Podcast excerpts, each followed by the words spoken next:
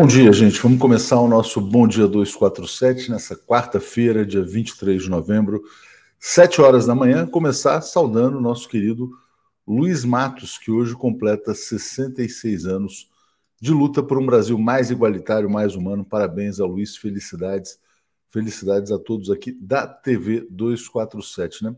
A gente acha que vai conseguir tirar férias, né? Copa do Mundo, dar aquela descansada, descansada política, e aí vem o golpe do Valdemar. O Valdemar Costa Neto tenta, uh, em associação criminosa com Jair Bolsonaro, promover um golpe de Estado, é, contestando o resultado eleitoral, mais ou menos como Aécio Neves fez em 2014, mas de forma mais perigosa. Por quê? Porque, na verdade, Valdemar Costa Neto e Jair Bolsonaro, que são terroristas, estão alimentando terroristas nas estradas. Vamos mostrar isso já já. Vamos dar os likes, como pede aqui a Nídia Valdez. Vamos lá. Vamos agradecer também ao queridíssimo Paulo Leme, dizendo uma boa quarta-feira, Léo Zé Reinaldo e ministro Alexandre de Moraes. Bom dia aqui também ao Rafael Mendonça, todo dia manda o seu superchat aqui, ao canal Esperançar Novos Mundos, que diz: urge reeducar a classe trabalhadora brasileira para impulsionar os movimentos sociais. Sem isso, Lula ficará refém do Centrão. De fato, o trabalho central é conscientização política. Bom dia, Thelma Guelpa. Já lembrou que faltam 39 dias para a posse do presidente Lula para o Brasil voltar a ser feliz, né? Bom dia, Léo. O que pode ser feito para barrar esses ataques golpistas e terroristas vindos dessa extrema-direita? Confesso que estou cansada desse circo de horrores. Anistia não. Cadeia. O remédio é cadeia. Tem que sair prendendo. Quem está fechando estrada, passa por cima. Né? Quer dizer, tem que chegar polícia tal. Ah, não tem polícia. Enfim, se continuar isso, então vai ter que ser a partir do dia 1 de janeiro, quando o Brasil tiver novamente autoridade, né? E tem que ir para cima do Valdemar Costa Neto também. Não tem essa, ah, não, ele está fazendo um jogo duplo, ele fala uma coisa para o TSE, dizendo que está fazendo só cumprindo uma ordem do Bolsonaro. Não importa, né? Tem que caçar o registro desse delinquente. Se o cara está lá pedindo impugnação das eleições, fazendo litigância de má fé, tem que ir para a cadeia, né? Enfim, deve estar tá com saudade, né? Porque o Valdemar Costa Neto já passou uma temporada grande ali, né? Obrigado aqui a Mariângela Cadeirante, dizendo: ó, bom dia, Léo, obrigada pela informação confiável para nós. E o Manuel fala: carcel para os terroristas, exatamente, bota na cadeia os golpistas. Né? Deixa eu mostrar um vídeo rapidinho que eu recebi de um amigo caminhoneiro, né? Que me manda sempre o que está acontecendo nas estradas. Vamos escutar aqui rapidamente o que diz um caminhoneiro terrorista, bolsonarista, que ficou estimulado depois da ação do Valdemar. Boa noite, pessoal. Estamos aqui no Trevo de Irani, hoje, dia 22 de novembro de 2022. Tudo parado. Hoje iremos ah, manter o bloqueio.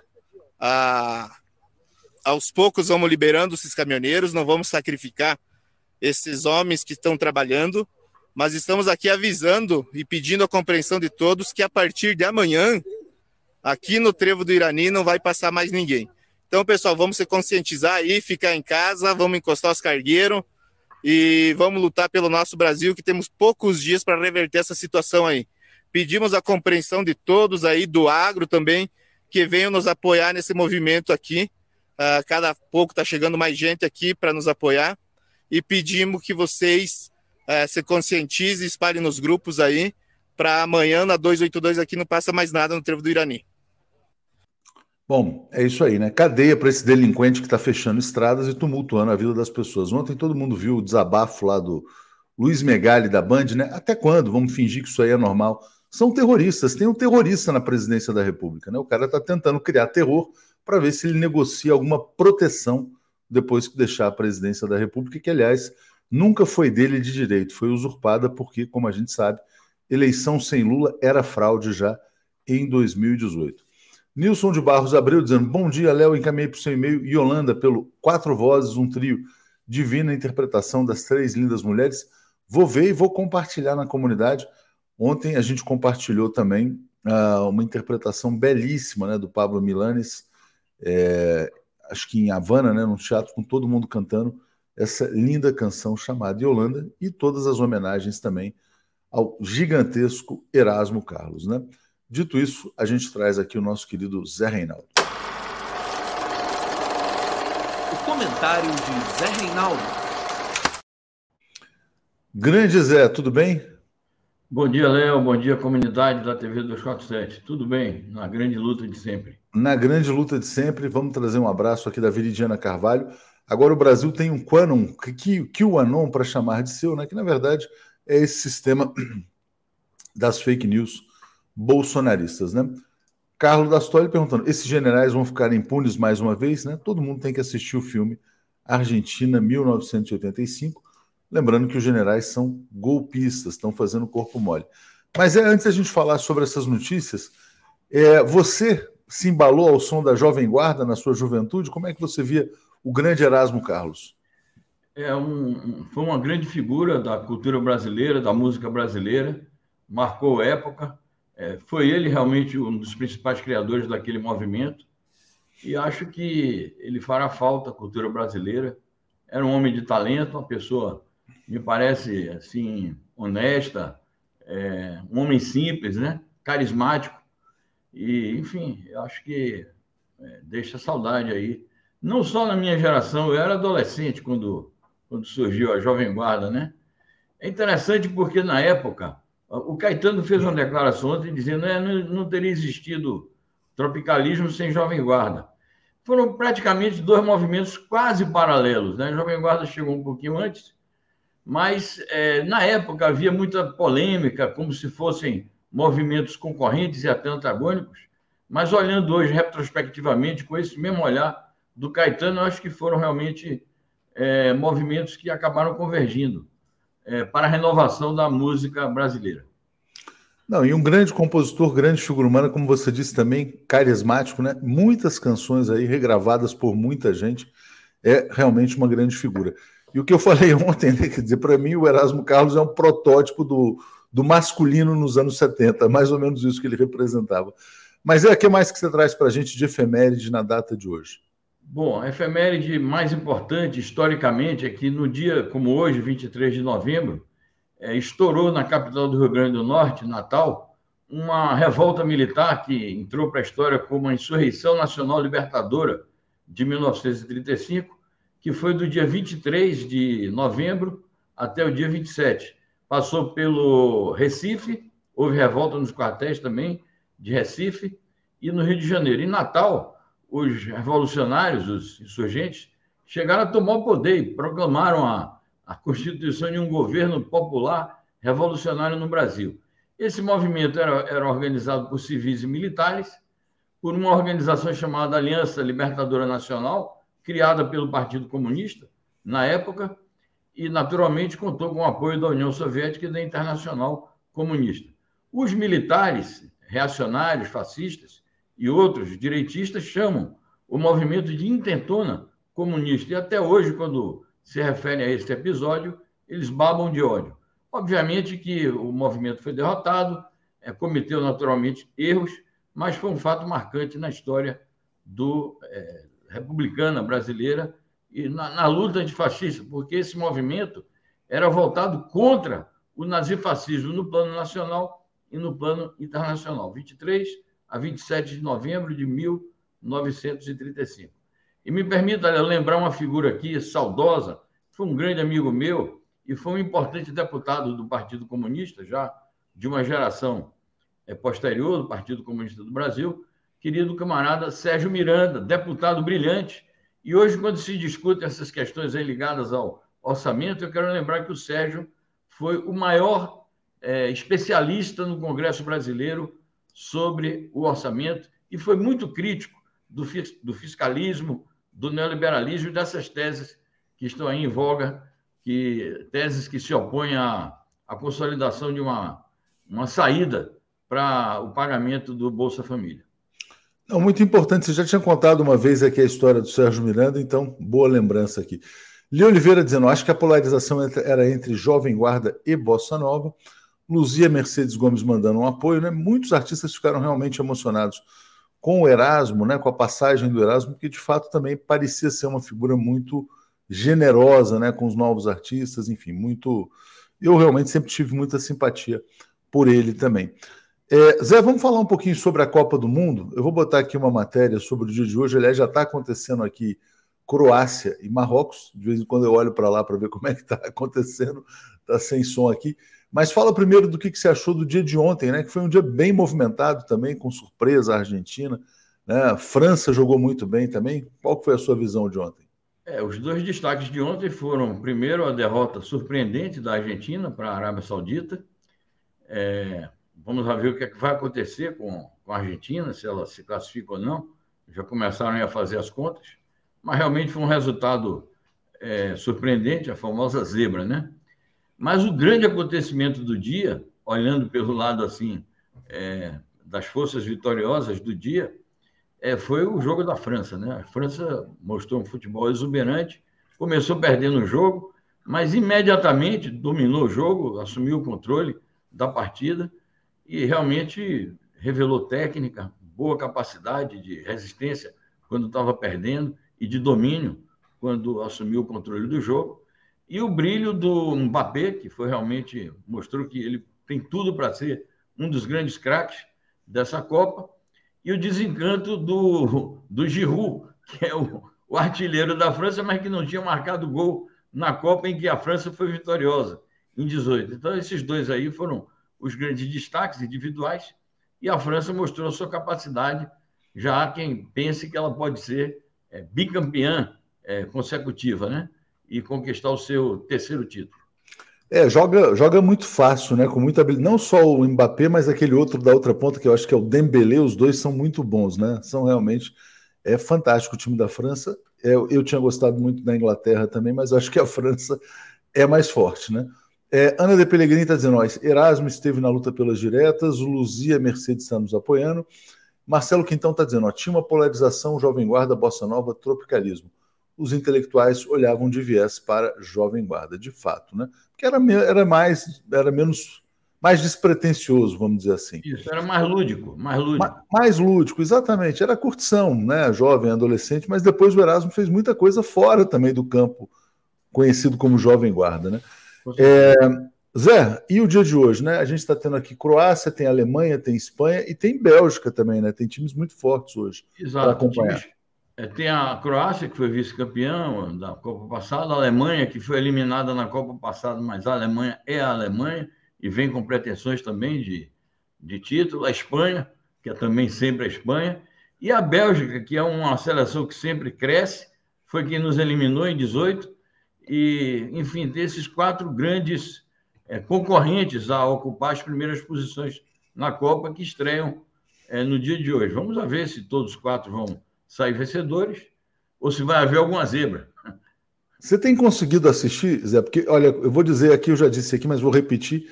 Para mim tem sido férias, vamos dizer assim. Quer dizer, óbvio, a gente está trabalhando, fazendo os programas, tal, fazendo entrevista, publicando matérias no site. Mas o fato de você ficar ali uma hora, uma hora e meia desligado, focado em outra coisa, eu acho que está arejando a mente também. Não sei para você como é que está funcionando. Sim, está ótimo. Eu acho que eu estou sendo favorecido pelo meu horário de trabalho e pelo horário dos jogos. São horários muito favoráveis. Então, eu tenho assistido a todos os jogos, só não assisti a Polônia e México ontem, que eu aproveitei para dar uma, uma boa cochilada, recuperar as energias, mas eu assisti todos os jogos, à exceção desse aí que eu mencionei, o 0x0. É, é gostoso. Podem falar mal, mas é legal sim, uma Copa do Mundo. Alisson Santos está dizendo: os acéfalos do Catar pisaram na bandeira de Pernambuco. Eu não sei se você viu, né? É, eles confundiram a bandeira de Pernambuco como uma bandeira LGBTQIA, né? Então teve esse, é, esse fato também. É, foi uma estupidez, né? É, faz parte desse tipo de comportamento reacionário da, é, do Catar, né? Embora eu insista em dizer que acho que não se justifica a campanha contra claro. a Copa no Catar. São duas coisas diferentes. Agora, obviamente que eu sou contra quaisquer arbitrariedades é, dessa monarquia reacionária. Não, porque se for para fazer Copa contra a violação de direitos humanos, todas têm que ser canceladas, né? Exatamente. Inclusive a próxima, que vai ser nos Estados Unidos, né? Então... Exatamente. Todas as potências antigamente colonialistas, a gente está falando aqui de Bélgica, de Espanha, de é, enfim, os países europeus todos, né? As grandes potências, Inglaterra, França, todos foram colonialistas e cruéis, né? Exatamente. Então, Nilson Abreu está dizendo: será que vão passar pano nas contas falsas do Sérgio morto? Está dizendo se será diplomado ou não, né? Na verdade, o parecer pede a reprovação das contas, o que deveria implicar na sua não diplomação. Mas vamos ver como é que vão reagir a isso. Mas vamos falar de notícias internacionais. Já já a gente volta a esse assunto com Paulo e com Alex. É, Zé, vamos lá. Negociação de paz na Colômbia, expectativas positivas, né? Outra notícia importante também da Colômbia que houve ontem foi o Petro recebendo o pessoal do Wikileaks. Mas vamos passar, vamos começar primeiro pela negociação de paz. Diga lá. Muito importante esse processo de negociação. Ele ainda está no começo, mas já apresenta é, expectativas muito positivas. É, está se realizando é, na Venezuela entre o Exército de Libertação Nacional, que é a guerrilha remanescente na Colômbia, e o governo colombiano do presidente Gustavo Petro. Tem como países, tem como sede a Venezuela e como países garantidores a Noruega e Cuba, que foi a sede das conversações de paz anteriores. E conta também esse processo com apoio explícito da ONU, que há declarações, inclusive, do representante da ONU aí, na notícia, é, destacando a satisfação da ONU pelo avanço das negociações. Eu tenho também muitas expectativas de que é, vão chegar a bom termo e que o presidente Gustavo Petro vai conseguir estabilizar a situação política do país com uma paz democrática e socialmente sustentável também, o que é importantíssimo para o posterior desenvolvimento político e econômico do país. Muito bom. Vamos passar então já para outra notícia da Colômbia, né, Zé? Que é o encontro com a delegação do Wikileaks é, e o Petro se manifestando então pela libertação de Julian Assange. E o Lula já se comprometeu com isso também. Pois não. É importante encontro. O Petro recebeu a delegação do Wikileaks em Palácio, chamada Casa de Narinho, que é a sede do governo colombiano, e um encontro é, democrático, um encontro de defesa de princípios é, de direitos humanos, de liberdade de expressão, e um pronunciamento muito eloquente do presidente Petro, no sentido de que ele vai é, buscar as autoridades estadunidenses para apelar em favor do Assange e pela sua libertação, pela sua não é, punição e pela própria não extradição dele, né? Enfim, nós temos também expectativas positivas. Haverá um encontro aqui na ABI, viu, Léo? No dia 30 de, de novembro agora, vem também uma comitiva do Wikileaks aqui, e haverá um encontro na ABI também nesse mesmo sentido. Vamos acompanhar. No Rio, né? No Rio de Janeiro. É. Legal. Bom, uh, o Nilson Abreu dizendo, parece que em Putumayo, Colômbia, houve uma escaramuça grave. Uh, vamos buscar informações. Bom dia, Rogério Anitta Brilhant, bom dia, Léo e amigos. Ontem tivemos uma live especial sobre China com o professor Diego Pautasso. Confiro, convido a todos que confiram. O Rogério é nosso amigo e também comprometido com o mundo multipolar. Falando em mundo multipolar, grande abraço aí ao Anitta Brilhant. Zé, deixa eu colocar essa notícia aqui que tenho certeza que você vai apreciar muito em reunião com Putin, presidente de Cuba exalta os esforços da Rússia para criar um mundo multipolar. Como é que foi esse encontro, Zé? Um encontro de alto nível entre duas grandes lideranças do mundo multipolar. O Dias-Canel, presidente de Cuba, um país revolucionário, um país socialista. Vladimir Putin, presidente da Rússia, que não é um país socialista, mas tem jogado um papel importante na construção do mundo multipolar, como ressalta o presidente de Cuba. O encontro foi precedido, a conversação oficial foi precedida de uma inauguração de um belíssimo monumento dedicado à figura ímpar e gigantesca do comandante invicto Fidel Castro, em pleno centro de Moscou, e ambos fizeram pronunciamentos também exaltando a grande figura que foi o Fidel. É, e acho isso, que esse encontro não só sinaliza no sentido das novas relações internacionais neste mundo multipolar, que é uma nova realidade, como sinaliza também para o fortalecimento das relações bilaterais entre esses dois grandes amigos que são Cuba e Rússia. Eu espero que isso aí prospere e ajude Cuba a contornar as dificuldades decorrentes do bloqueio. Bom, deixa eu compartilhar um vídeo desse encontro, né? Momento marcante aqui, vou passar para você comentar na sequência, Zé.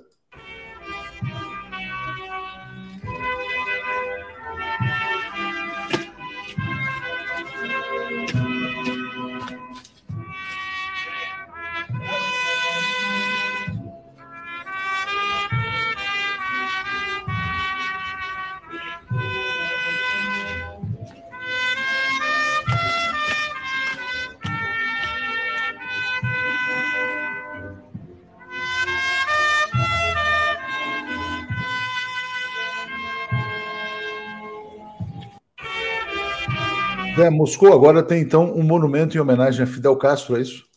Exatamente, um monumento ao Fidel com a sua indumentária de guerrilheiro, né? O Fidel aí é, na sua juventude e maturidade como o guerrilheiro e, naturalmente, depois da vitória da guerrilha, o comandante invicto que derrotou todas as tentativas dos Estados Unidos de fazer fracassar a Revolução Cubana. Uma, uma homenagem é, justa a esse que foi um, dos grandes dirigentes revolucionários do século XX. É, e essa relação, né, na verdade, Cuba-Antiga União Soviética sempre foi muito profunda. Né? É interessante você ver hoje a Rússia, que não é mais a União Soviética, Cuba também já sob nova liderança, mas os dois países mantendo os laços aí de amizade. Né?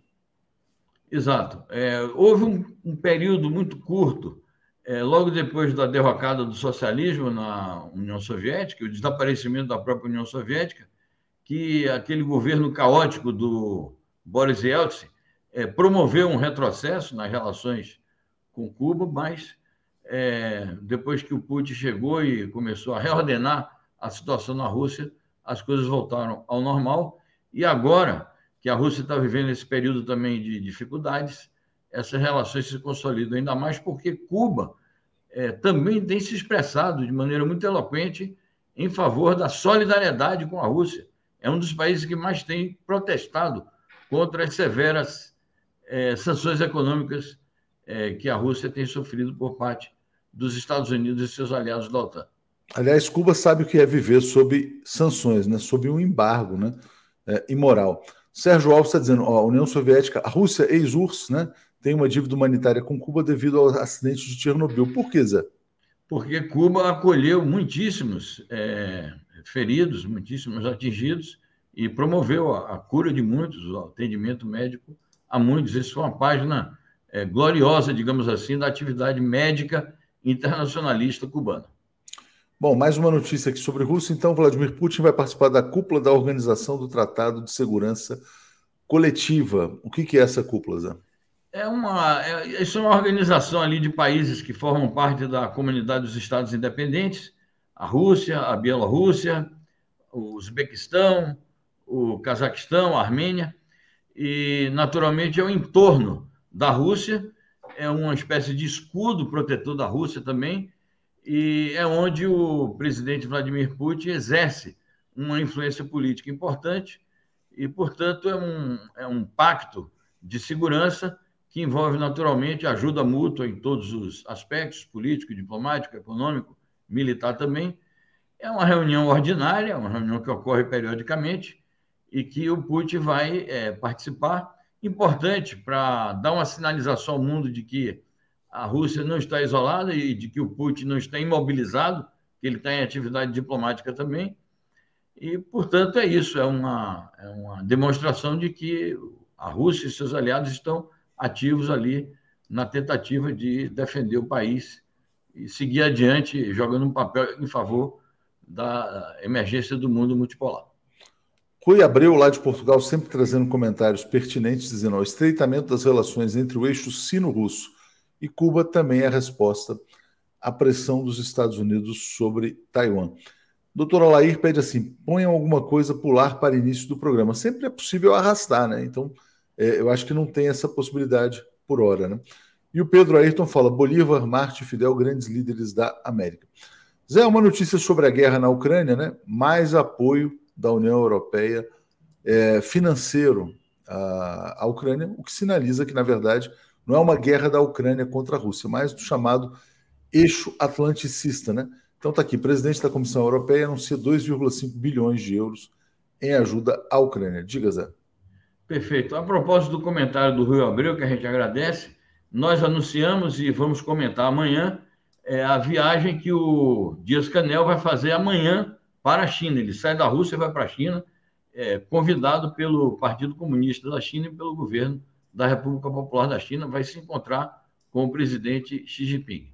Sobre essa notícia, é isso, a, a União Europeia totalmente engajada no apoio econômico, que eles dizem que uma grande parte desse apoio é para ajuda é, assistencial, ajuda humanitária, mas não é, é, apenas isso, e nem principalmente, é principalmente para ajuda é, militar, e isso a despeito de. Porque é uma ajuda de 2,5 bilhões, é um desembolso de 2,5 bilhões, e a Ursula von der Leyen anuncia que até o final do ano serão 18 bilhões de euros a mais em relação aos que, ao que eles já, já deram anteriormente.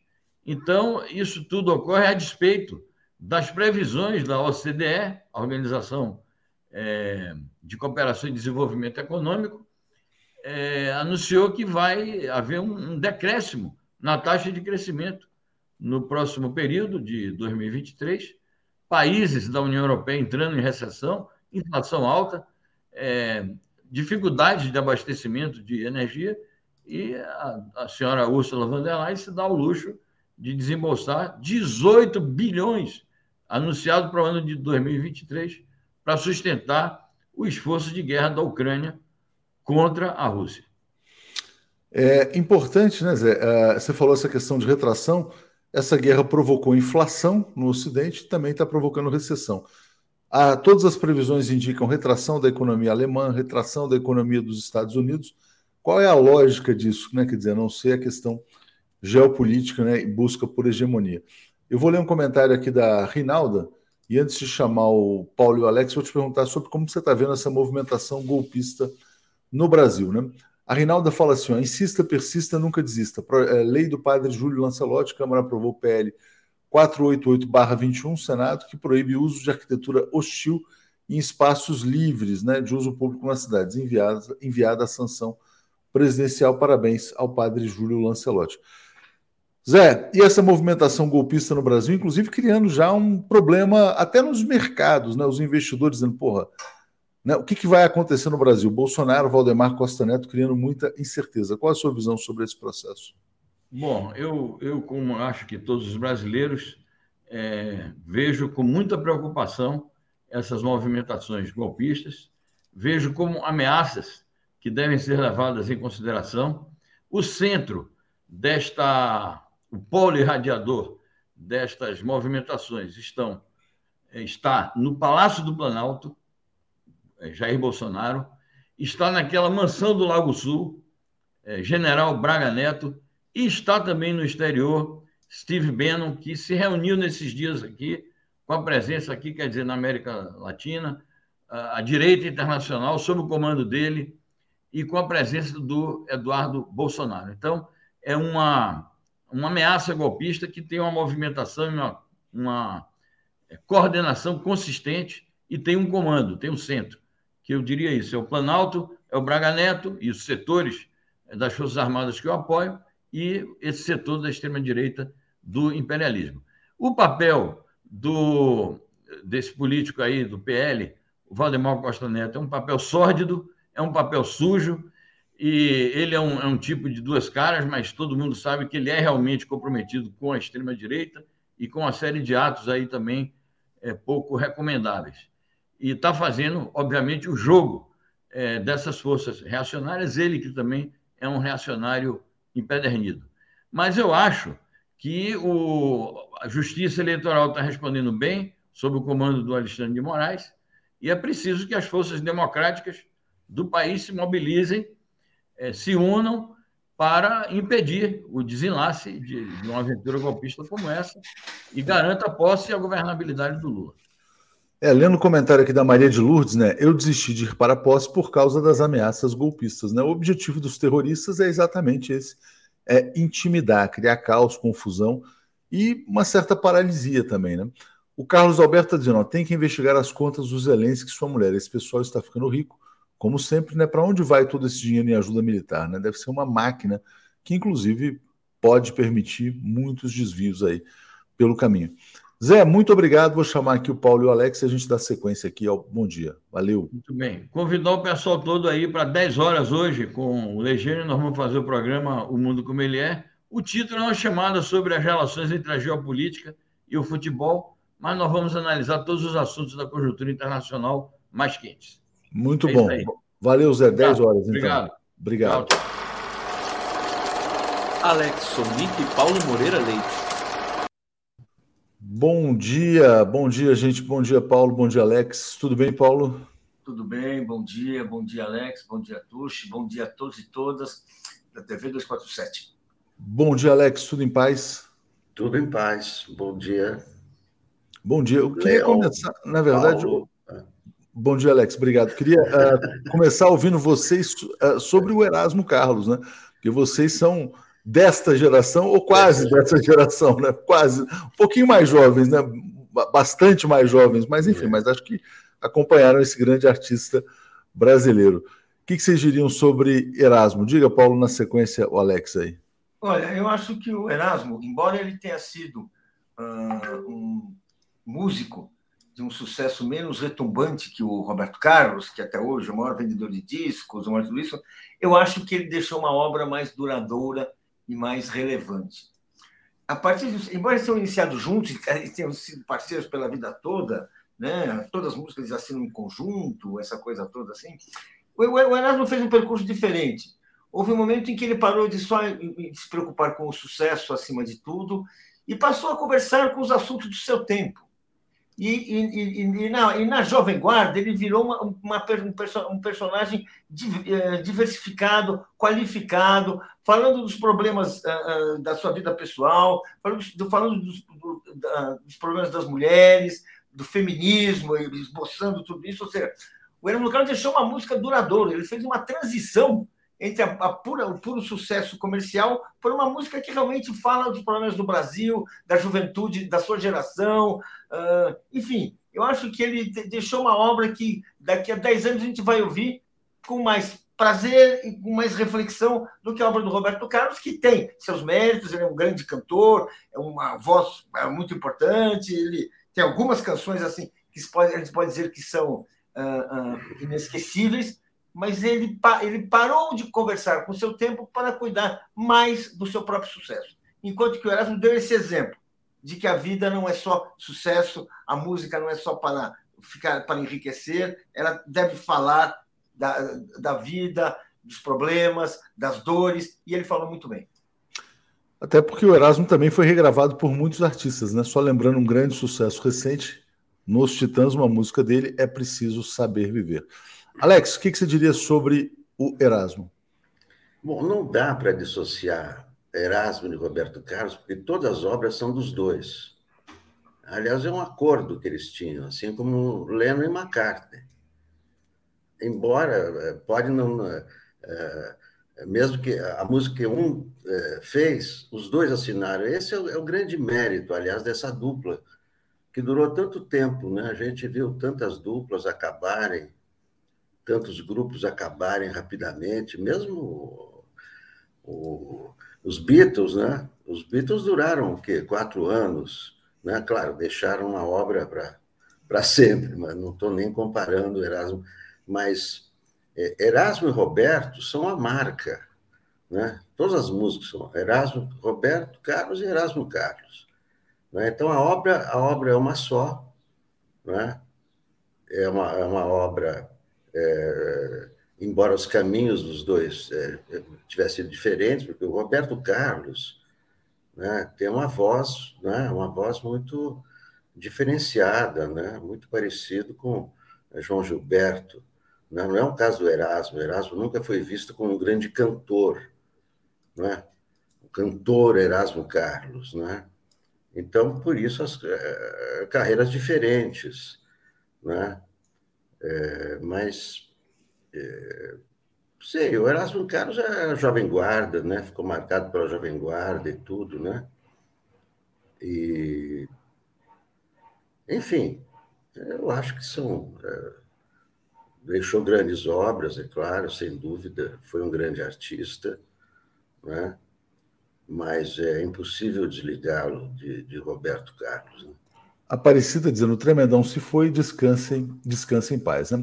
Bom, então vamos entrar no tema da política, já vamos entrar no tema mais quente, que é o golpe do Valdemar Costa Neto em associação criminosa com Jair Bolsonaro. Bom, ninguém está levando a sério esse golpe, né? Uh, mas ele produz efeitos. Tem caminhoneiro fechando estrada, tem gente causando tumulto, dá alimento para o gado bolsonarista ficar sustentando a mentira de que Bolsonaro teria vencido as eleições. Paulo, o que fazer com Bolsonaro, o que fazer com Valdemar Costa Neto, que se associaram para tumultuar o país? Diga, Paulo. Olha, primeiro é preciso enfrentá-los, e segundo é preciso tomar providências para que sejam investigados, responsabilizados e que a gente possa, no prazo que a gente consiga, quando, na medida em que seja possível, apurar responsabilidades e punir porque nós estamos falando de um movimento que não dá para ficar tratando como brincadeira, dando risadinha. Ah, né? Claro, agora a gente pode estar até dando risadinha, porque acabamos de ganhar a eleição, o, o, o Lula está muito popular, as pessoas estão com essa, essa, a, a, a, o resultado na memória, isso é muito importante. Mas é o seguinte, não é, não é brincadeira, não. É um movimento sério, é um movimento sério no, sentido de que ele ambiciona, assim, inviabilizar o governo Lula ele ambiciona, assim, a, a, a, comprometer o Estado Democrático de Direito. Não estamos falando de brincadeira, não. Então, tem que investigar e tem que ter consciência disso. São crimes que precisam ser apurados. O, o, o, o presidente do TCU, o, Nardes, precisa dar explicações sobre, sobre aquela conversa que ele fez e vários outros que ele teve, aquela conversa absurda que, nós, que o 247 revelou, aquele diálogo que agora não, é, não tem importância. E a gente tem que ver o seguinte: tudo isso é criar caldo de cultura para um golpe. E estamos falando de pessoas que não têm o menor compromisso com a democracia. O Bolsonaro não tem. O compromisso do Bolsonaro é o compromisso que ele tinha quando ele era cadete e fazia planos terroristas. Quando ele era.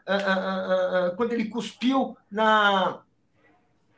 na na deputada. Ou seja, esse é o, o, o, o Bolsonaro, que, tá, que ficou na presidência da República, mas que não abandonou nada. Continua tendo essa ideologia, continua tendo essa ambição. E é evidente que eles vão continuar trabalhando por isso. Vão criar toda a dificuldade que, que, que possam uh, uh, criar ao governo Lula. As, uh, não estamos falando de ações legítimas que uma oposição poderia criar, não estamos falando de um processo de debate, de discussão, não. Eles vão querer inviabilizar esse governo e, dessa forma, criando armadilhas, criando um ambiente de desconfiança, tentando anular essa eleição, tentando anular de todas as maneiras, ficar criando esse processo a, a, a, até onde eles puderem. Eu acho que tem que ser enfrentado com dureza, sabe? No rigor da lei, evidentemente, dentro dos meios legais, mas é preciso assim ter a concepção de que nós não estamos lidando com adversários leais, mas com inimigos da democracia.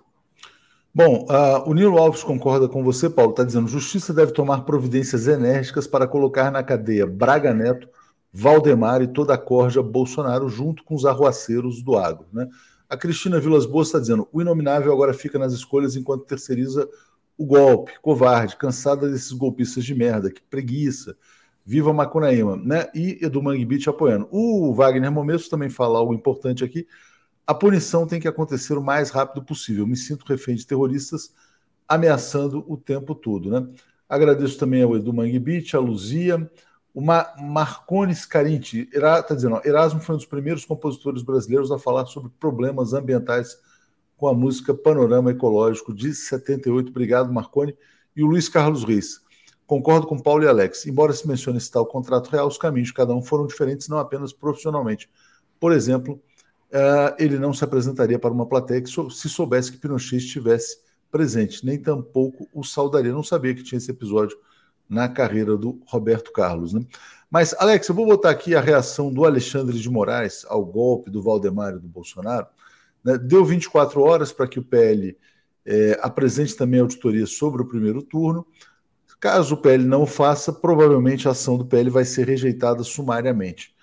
É, tudo indica que esse golpe vai fracassar, mas vai criando tumulto, confusão. Qual é a sua, a sua visão do golpe e da reação do Alexandre, Alex? Esse relatório já foi desmontado, né? Esse relatório é, né, é desmontado não só é, por essa, ah, só do segundo turno, só as mesmas urnas, mas só do segundo turno, né? E o argumento que eles apresentaram é que as urnas estavam com uma desconformidade irreparável né? E foi, foi desmontado o argumento deles de que a numeração é mesmo. O Jornal Nacional desmontou ontem, não interfere em nada essa numeração no resultado. Enfim, é totalmente furado esse relatório, né? não vai dar em nada, vai ser arquivado, porque não tem nada a ver. Né? Tanto que aquele relatório do Ministério da Defesa não apontou nada. Então, isso aí, isso aí vai é, o Moraes só, então apresentem, tá bom. Apresenta o relatório pelo turno, aí eu vou examinar esse de vocês. Mas uh, já está desmontado esse, esse relatório, né? Se isso, isso vai, vai alimentar, né? qualquer coisa alimenta, não precisa ter nem argumento para alimentar essa, essas, essas pessoas que estão aí. Agora, estão sendo enfrentadas, né? Tanto que o, o Alexandre de Moraes respondeu na hora para o é, para o Valdemar. Né? E o Valdemar, é, o que se sabe nos bastidores é que ele só apresentou isso porque está sendo pressionado pelo Bolsonaro. Ele está lidando com bandido. Coisa. Né? Ele sabe que não tem nada a ver, né? não vai acontecer nada. Né? Ah, desconformidades irreparáveis, mas por que, que os votos foram para o Lula? Né? É. e só no segundo turno, quer dizer, é tão absurdo a, a argumentação, né? Isso aí não, não existe. Agora eles vão continuar nas ruas, vão continuar é, pedindo ajuda, a disco voador, a ET, é, vão, vão os bandidos, que, que, que, esses que botam fogo na, na estrada, têm que ser reprimidos, é, né? e estão sendo reprimidos. Ah, mas vão continuar. Tá bom, qual é a resposta a isso? É reprimir, os caras estão, são bandidos, querem, estão incendiando caminhões, estão... Isso é, é, é coisa de bandido, polícia, polícia neles. E é assim que tem que ser resolvido. Aliás, ontem teve inclusive um governador do Mato Grosso, que é da soja, né, chamado Otaviano Piveta, que disse que vai para cima mesmo. Não tem esse papo, não. Não importa se é amigo, se não é amigo, está cometendo crime, vai para cima. É, só colocar aqui rapidamente aqui, olha, que esse tumulto bolsonarista permanente está causando prejuízo todo mundo cansado né, dessas uh, manifestações golpistas. Então, ontem, mercado deu, uh, desabou, dólar subiu bastante e isso foi atribuído à tentativa de golpe uh, bolsonarista. Muita gente aqui defendendo prisão, né? É, Paulo, você acha que é o caso de prisão do Valdemar Costa Neto?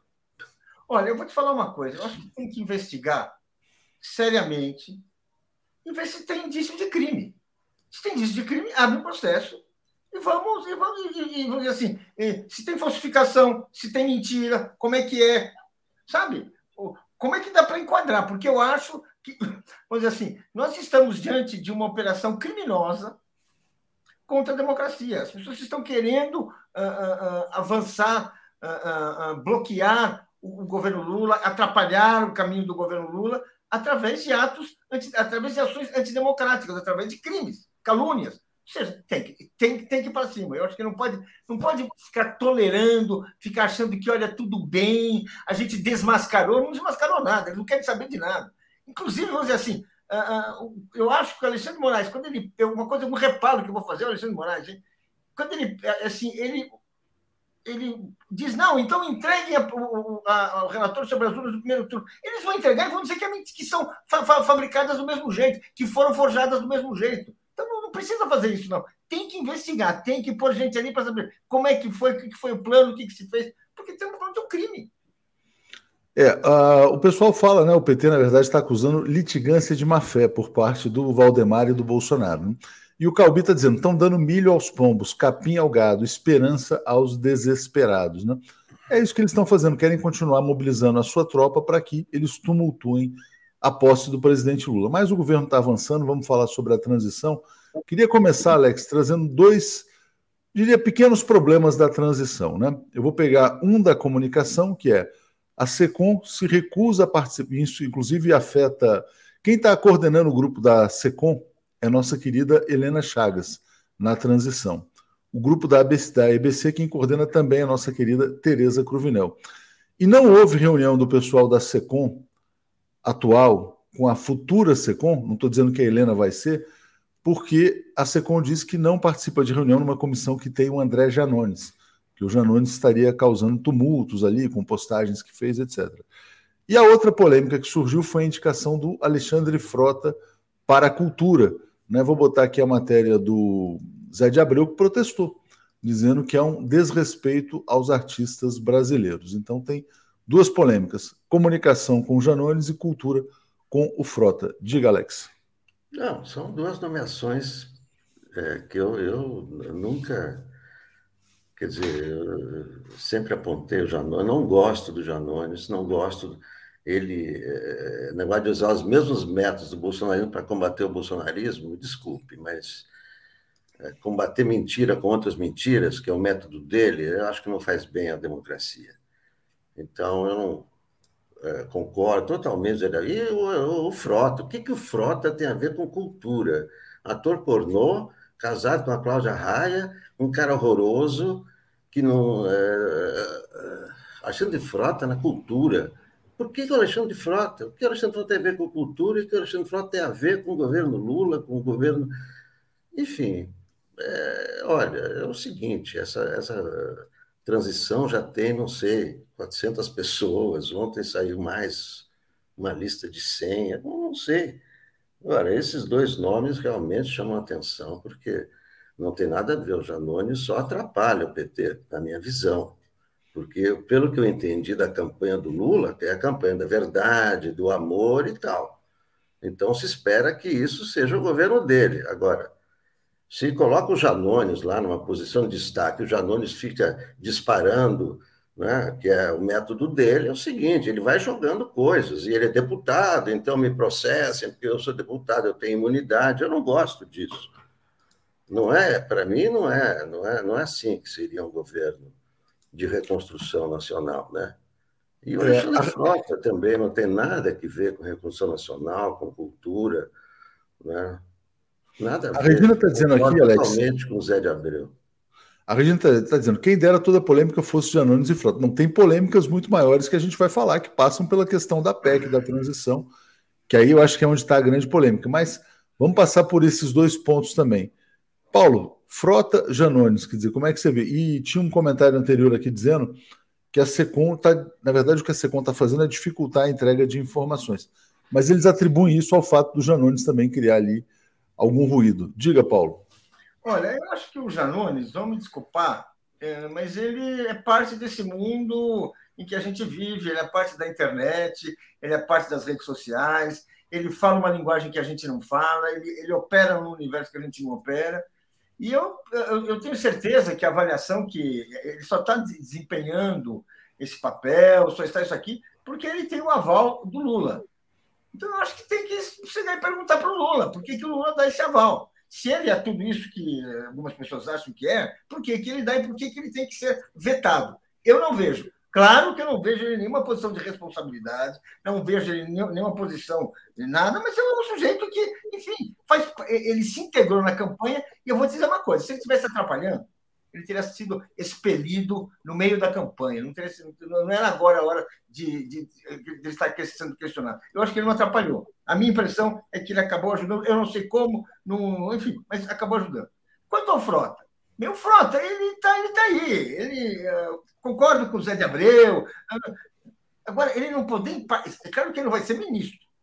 Claro que ele não vai ocupar nenhum cargo ministerial. Ele participar, sujeito que ganhou a vida como ator, fazendo, fazendo-se pornografia, fazendo tudo que a gente quiser falar, a gente vai. Olha, eu não vejo, eu não vejo assim, não é esse o problema. Se os nossos, como diz aqui a Regina Aquino, se o problema fosse o Janone de Frota, a vida estava boa, a vida estava ganha, não é. Eu acho que isso aí são questões que, é, vamos dizer assim, é, é, é, fácil colocar, mas eu não vejo. O, o, eu não vejo.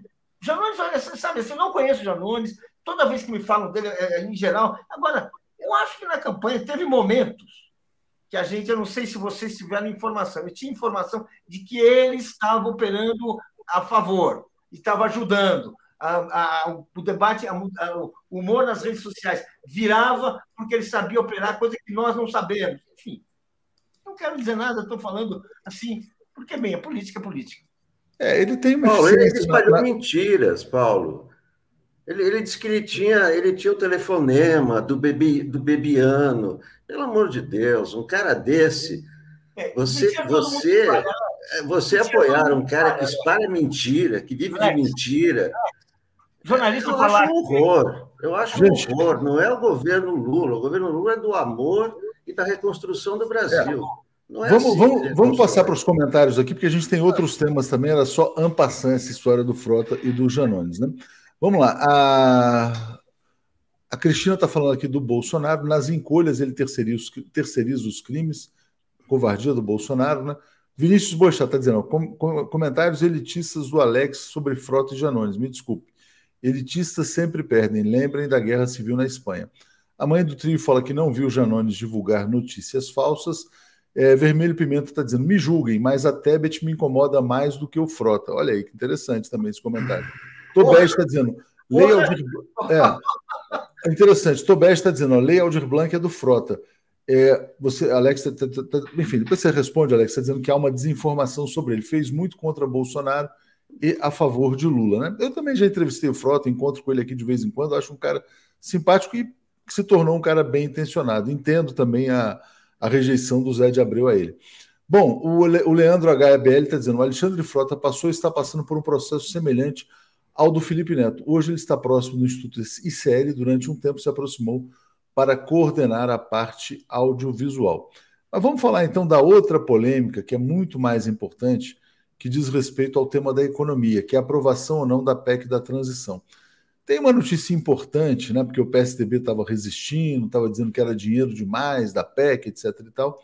Vou botar na tela, passo para você, Alex, na sequência para o Paulo, para a gente falar sobre os impasses na economia. Então, o PSDB vai dialogar com o Alckmin sobre o tamanho dessa PEC de transição. E uma notícia muito importante que está nos jornais hoje também, o Paulo Guedes é, fez um novo contingenciamento de despesas no final do ano e o governo pode parar, não vai ter dinheiro nem para o cafezinho. Mas diga, Alex. É, o, o, o problema da, da, dessa PEC não é o PSDB, é o Centrão. Não é? A, a, a PEC está tá travada, estamos no dia 23 de novembro, essa PEC. Olha, eu estou achando que essa PEC não vai, não vai dar tempo de aprovar. Até 15 de dezembro vai se aprovar uma PEC não está nem redigida ainda. E há, tem muitas, muitas questões em jogo aí, ministério, não é? Que o Centrão é, joga pesado.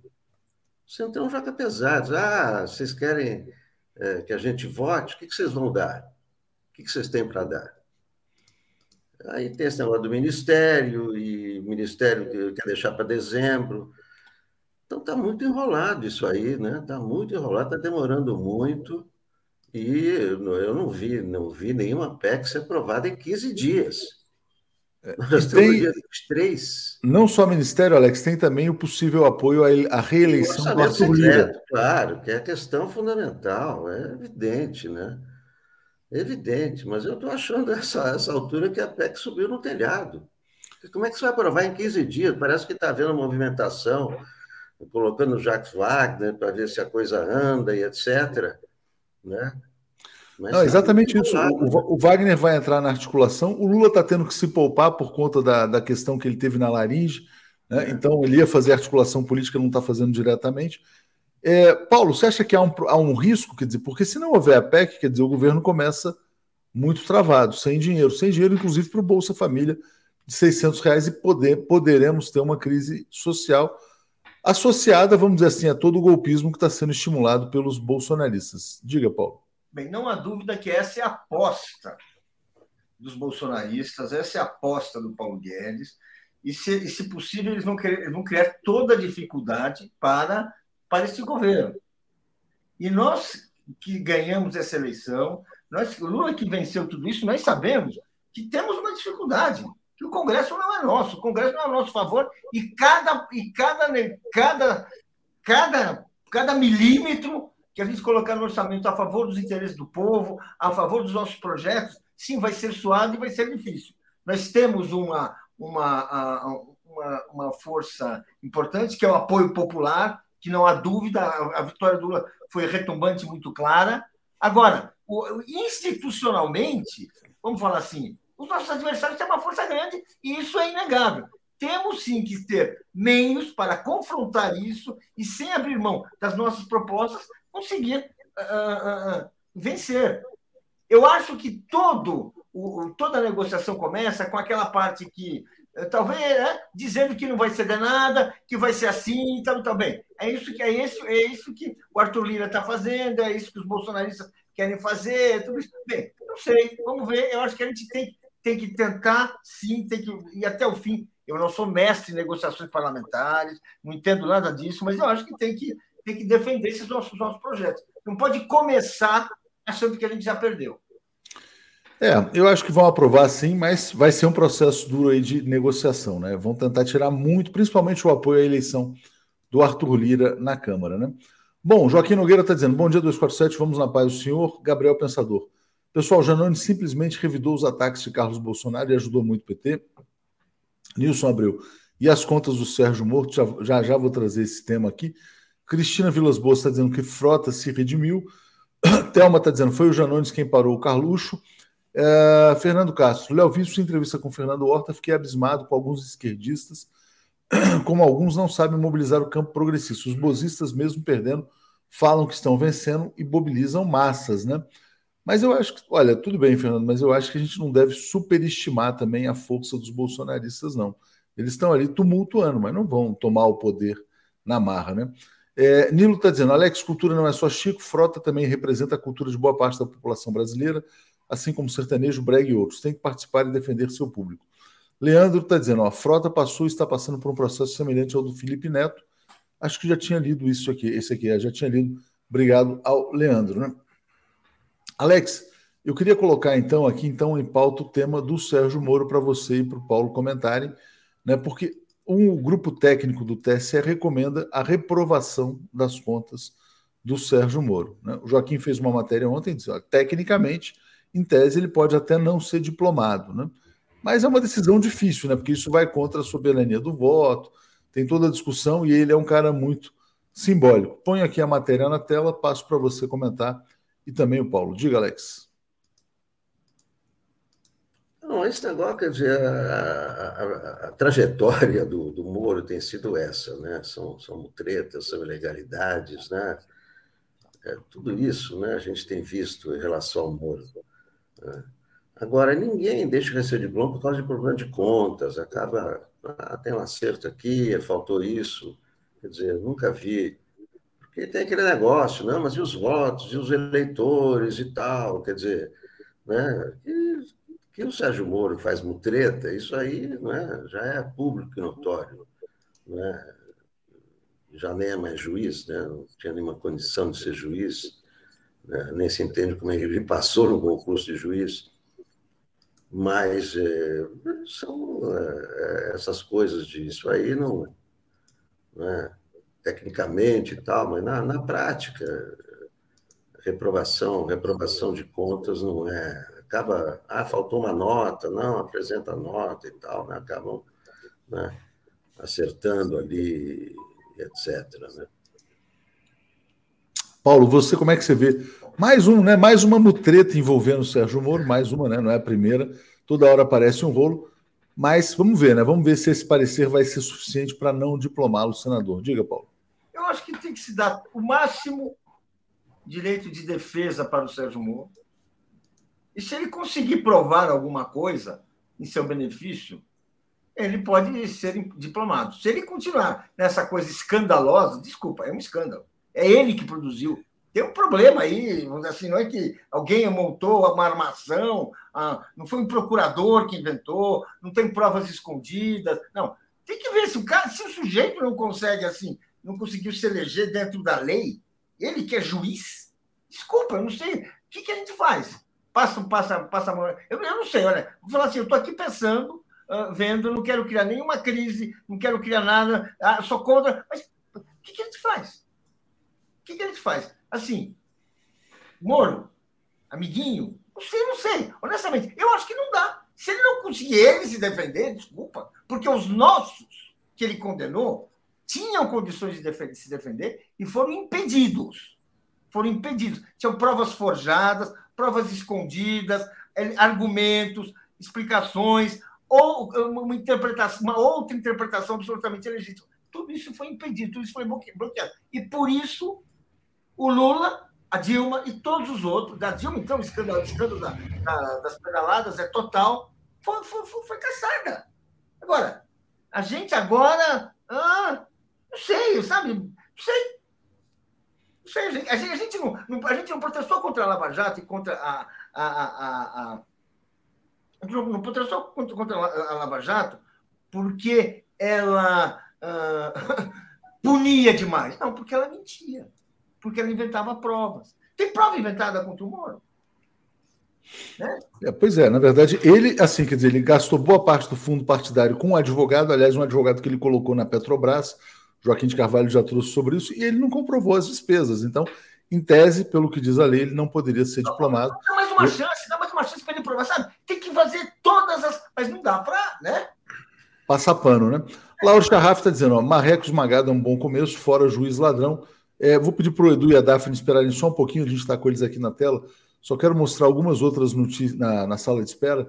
É, quero mostrar aqui, bom, uma notícia importante do Valor hoje sobre a equipe de transição dizendo que o Cristiano Zanin vai ter um papel central no governo Lula, e aí está se dizendo lá que ele iria ou para uma chefia de assuntos jurídicos ou Secretaria Nacional de Justiça, e o Lula está querendo ter o Zanin por perto. Né? O Zanin está na equipe de transição, tem passado vários dias em Brasília também. Mas, Alex, o que eu quero passar para você comentar, um tema que você colocou na tela, que é o seguinte, quer dizer, quem fala pelo Lula nessa transição, né? E tem gente ficando aflita, tem até um artigo hoje do Hélio Gaspari, na Folha de São Paulo, em que ele fala: Lula precisa mostrar alguma carta, né? As pessoas impacientes e o Lula está refletindo muito antes de indicar os seus ministros. Tem também uma matéria que a gente colocou na manchete é, do PT pressionando para que o ministro da Fazenda seja do PT, ou Haddad ou Padilha no páreo. Mas diga, Alex, sobre essa, vamos dizer assim, essa ansiedade com sinalizações mais claras do presidente Lula. É, é a gente estava esperando, né? Todos estavam esperando o Lula essa semana, né? Para né? desatar os nós, que há muitos nós né? na, na transição. mas ele teve que ficar de molho, tem que descansar essa semana, e, e, e tudo isso provoca muito ruído, né? porque ninguém fala em nome dele, né? ele é, é, nem pode falar, tem que economizar a voz né? para né? fazer o seu discurso né? na, na posse, né? E fica esse, esse jogo. Quem fala pelo Lula? Quem é o porta-voz? Quem está expressando? É a Gleisi? É o Mercadante? É, é o Alckmin? Não é? Quem é que está é que tá falando né? pelo Lula? É? E, na verdade, claro que ninguém fala pelo Lula, né? porque todos sabem que a decisão final é dele. Então, isso amarra um pouco todo, todo o processo, porque a palavra final é do Lula, né? o Lula foi para a Europa, o Lula foi Aí foi para a Europa. Claro, foi fazer, fez uma grande apresentação, né, uma estreia é, mundial, mas ficou afastado aqui, né, depois fez a cirurgia e tal. E ninguém preenche esse espaço, né, quando o Lula está fora. E isso é, acaba provocando é, é, um é, eu acho... de cabeça, porque ninguém sabe quem está falando pelo Lula. É quem está falando, pelo, quem tá falando pela transição na prática é o Alckmin, né? até porque os outros, se falarem também, criam ruído também, né? E aí ninguém quer passar o carro na frente dos bois. Exatamente. Mas deixa eu passar aqui só uma homenagem que chegou para o Paulo aqui, do nosso querido João Pedro, nosso desenhista, mandou para você. Você está mais jovem aqui, hein, Paulo? Olha só. Fiz esse desenho lindo em homenagem a você, meu amigo Paulo Moreira Leite. Vou pedir para ele twittar para você retweetar, hein? Parabéns ao João Pedro desenhando Obrigado. aqui. Paulo Moreira Leite, é isso aí. Rejuvenescido pelo tratamento do João Pedro. E o. Vou agradecer, vou agradecer aqui ao Marcelo que mandou um superchat, mas está criticando um colega nosso que não está aqui. Vou pedir para não ler, né? Porque realmente fica uma coisa indelicada. É, Paulo, vou te passar só uma, outra, uma, uma última notícia antes da gente passar o bastão aqui para a Daphne, para o Edu que é essa aqui. Privatizada a Eletrobras quer aprovar um aumento de 130% aos seus diretores retroativo. A direção da Eletrobras, que está demitindo muita gente, criando aposentadoria, né, demissão é, é, voluntária, na, planos de demissão voluntária na Eletrobras, quer gastar 35 milhões com diretores e conselheiros, e a alegação é que eles não tiveram aumento nos últimos anos. Eles, eles se sacrificaram muito pelo Brasil e agora querem essa grana, 35 milhões para os diretores. Diga, Paulo. Não, é uma vergonha. É uma vergonha, não dá para aceitar uma decisão desse tipo. Tem que paralisar a empresa, tem que, vamos dizer assim, uh, uh, reagir, porque, primeiro, é assim, é o fim da feira, né? Esse governo vai acabar, essas, esse pessoal que fica aqui mamando nos privilégios do bolsonarismo, promovendo, colaborando com a privatização, o que sempre implicou em sabotar a empresa para fazer com que ela desse piores resultados, e assim ela fosse mais fácil privatizar, desse notícias assim que facilitavam tudo isso, bem, isso é inaceitável. É inaceitável. Eu acho que as pessoas que receberem esses, que tentarem receber, devem saber que poderão ter, poderão ter que devolver, porque, vamos dizer assim, o país está indignado com é, é, a entrega do bolsonarismo, está indignado com a destruição nacional. Isso gerou não só a eleição do Lula, mas vai gerar, na medida que as pessoas forem tomando consciência do papel destruidor do governo Lula, porque muitos, é, foi, muitas coisas foram escondidas pela mídia, não, não foram apresentadas, e a gente vai, e as pessoas vão tomar ter contato com isso. Quando eu dizer essa coisa, a irritação, a indignação só vai aumentar. Bom, Ted Boy Romarino faz uma crítica aqui. Ó. Colocar Zanin no governo é pedir para surgirem comentários contra as anulações das condenações do Lula. Coisas parecidas com o que falam do Faquin. E o perfil aqui, uh, bom, eu não consigo ler aqui, está dizendo, Alex, reprovação de contas é coisa séria, não é ausência de nota. Já fui candidato e é coisa séria. Ausência de nota é multa, reprovação é coisa grave. Então, esperemos aí que o Moro seja é, não diplomado, né? Diga, Alex, só para fechar então. Não, eu, eu, concordo com essa observação também do telespectador a respeito dos aninhos. Zanin é advogado do Lula. Eu acho que não pode misturar governo com questão pessoal. Eu concordo com o telespectador aí. Bom, vamos lá. Eu vou ler o, Fernando Castro dizendo: ó, quis dizer que a esquerda tem que deixar de ser, acho que pessimista, né? Não podemos nos intimidar e disputar mentes e corações tem muita gente desamparada precisando de uma palavra amiga. Obrigado, Paulo. Obrigado, Alex. Vamos seguir aqui então. Valeu. Abraço. Apresentação de Daphne Ashton. Bom dia, Daphne, tudo bem? Bom dia, bom dia, Léo. Bom dia, Edu. Bom dia, comunidade. Tá 0 a 0 ainda, Léo? 0 a 0 0 a 0 Croácia 0. Como é que é outro time? Ah, Marrocos 0 também. Bom dia, Edu, tudo bem? Edu, tá abra seu microfone. É, sem microfone não dá, né? É, bom dia. Não dá. Não dá. Bom dia, Léo. Ô, Léo, você que é um sumo analista de futebol aí, que eu sei que é uma das suas habilidades, o que aconteceu com a Argentina? Olha, eu não botava a menor fé na Argentina. Eu vejo todo mundo torcendo para a Argentina tal. Eu vou te falar, eu nunca achei o Messi esse ultra craque. Né? Ele é, lógico, ele é um craque, mas nunca achei um cara comparável ao Maradona. Né?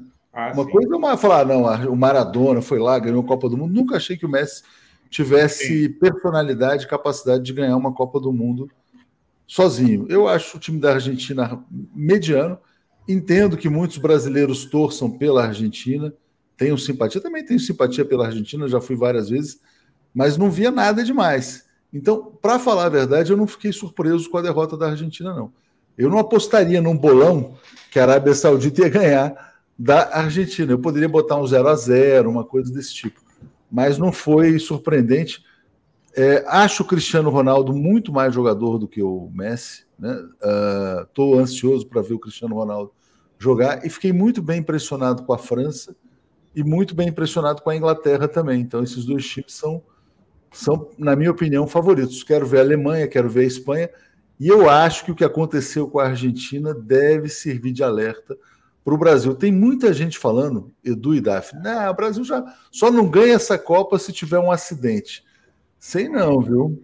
Menos, é, menos, menos, porque. Menos. E o primeiro jogo é muito difícil. O primeiro jogo sempre é difícil. A é. Sérvia é um adversário difícil, né? É, assim como a Suíça e assim como Camarões também. Então não é, não tem moleza, não tem moleza. Mas olha, o que eu gostei da Arábia Saudita foi aquele pessoal quebrando a porta. imagina legal. a festa. Você imagina a festa desses caras. É. Devem estar até agora. Hein? Feriado, é feriado nacional. Feriado, feriado nacional. Daphne, eu sei que torceu pela Argentina, provavelmente. Imagino que tenha torcido, mas. É, torci pela Argentina porque eu sempre torço pelos latino-americanos. É uma coisa. É sempre, ah. eu sempre torço pelos africanos e pelos latino-americanos. É uma coisa minha, assim, desde criança. Mas eu gosto da festa, também gostei do, do episódio da porta. É bonito ver a comemoração. O que eu gosto do futebol é justamente a festa, a comemoração. Eu acho, eu acho bem legal. Então, eu vi as imagens e, e, e achei muito legal os caras comemorando, porque ninguém imaginava, né? É, não, e nessa coisa de torcer pelos povos oprimidos do mundo, os árabes também, viu? Na verdade, embora a Arábia Saudita seja um país riquíssimo ali e tal, é. o povão sei não, viu? Eu acho que ele. O país é rico, mas. Sempre. O, país é rico, mas o povo é pobre, né? Ex exatamente. Mas, mas é exatamente. É mas ó, hoje vai ser um dia legal. Eu, eu é o que eu tenho falado. Quer dizer, para mim tem sido quase férias, né? Quer dizer, porque é uma maneira de desestressar. Ó, quase gol da. Não, não foi, não foi quase gol da Croácia, não. Foi só um ataque aqui. Vou deixar vocês então. Vou acompanhar um pouquinho de Copa do Mundo. Volto mais tarde aí. Valeu, Legal. gente. Obrigado. Valeu, valeu, Léo. Deixa eu agradecer aqui a Luciane Pinto. Daqui a pouquinho a gente vai falar disso, Luciane. Nada a ver questionar o nome do Zanin, advogado privado, excelente nome, um bastião da democracia e da Constituição, pessoa de ultra confiança ali do Lula, né? A gente vai falar disso no meio da nossa pauta aqui com o Edu, mas deixa eu começar, Edu, já com o seu artigo que está na nossa home que é esse daqui. Deixa eu colocar aqui. É esse aqui. Vamos lá. Estava lendo enquanto antes de entrar. O STF luta conscientemente contra o nazismo. Né? Qualquer um que se dedique a estudar o nazismo fica assustado ao notar quanto o bolsonarismo se assemelha. Então, tem até essa foto aqui para ilustrar que é algo realmente surpreendente. Né? E aí, fala para gente, Edu, como é que, então, como é que choca esse ovo da serpente desse jeito? E a pois gente está é. Tá deixando essa coisa ficar grande, me parece, aí com, com luta, é. mas com, poderia ter mais, no meu entender. É, eu, eu, acho que você usou o termo certo, né? Ao lembrar do, do, do filme O Ovo da Serpente. E eu, eu, você sabe que eu sempre disse aqui, né? Era uma visão minha que, assim como o apoio da Globo ao Lula uh, no, no, no, segundo turno, né? Agora já a coisa já começa a voltar à realidade, mas a, a eclosão de tudo isso que está acontecendo, uh, você ter uma ideia, você tem um, uma segunda matéria aí que fala sobre a explosão. Ministério Público Federal e Polícia Rodoviária Federal estão uh, acusando os bolsonaristas de terrorismo. Veja, o Ministério Público e a PRF, não é o Eduardo Guimarães. É, é, acusando o bolsonarismo de terrorismo, é, os bolsonaristas de terrorismo, uh, os ataques, você tem sequestro, você tem uh, assassinatos, você tem incêndios, você tem depredações, é, é, é, uma, é, é, um, é uma escalada, tudo está acontecendo, uma escalada Ontem vem mais um pretexto comemorado pelos bolsonaristas com a, pelo filho do Bolsonaro, o filho 3, é, postou uma foto dele com o pai sorridentes, não é? Após a, a ação do PL, a ação uh, ultra golpista do, do PL, criminosa, não é? Eu, eu concordo, não, não sei qual dos dois foi o, o Alex ou o Paulo que falaram, é, é uma ação criminosa, não é? Eu acho que, que acho que era o né? É, isso é caso de polícia, é caso de cadeia. Agora, ah, se você for analisar, você vai ver nesse artigo ah, uma coisa que eu acho que sintetiza o, o artigo. Eu elenquei cinco pontos é, nesse meu artigo que mostram a similaridade entre eh, o, o, bolsonarismo e o nazismo, a, a, ideologia nazista e as táticas nazistas. Primeiro, culpar os comunistas por tudo, né? Que eh, quando falavam aí que o nazismo era de esquerda, eu dava risada, porque a primeira ação do nazismo, a primeira ação, eles começaram o reinado de terror deles, uh, acabando com os comunistas. É? O primeiro alvo do nazismo foram os comunistas. Então, como é que vai ser de esquerda se foi a esquerda alvo, primeiro alvo do nazismo, depois que foram para os judeus? Uh, segundo ponto, criar milícia uniformizada, né, a, a, SA nazista, né, os camisas pardas lá. Uh, e aqui nós temos os camisas amarelas que estão cometendo atos de violência, espancamentos, agressões, assassinatos. É, três, é divulgar notícia fal falsa sem parar, que é a doutrina Goebbels. Não é? Notícia falsa, notícia falsa, notícia falsa, porque uma mentira repetida mil vezes vira verdade, segundo Joseph Goebbels.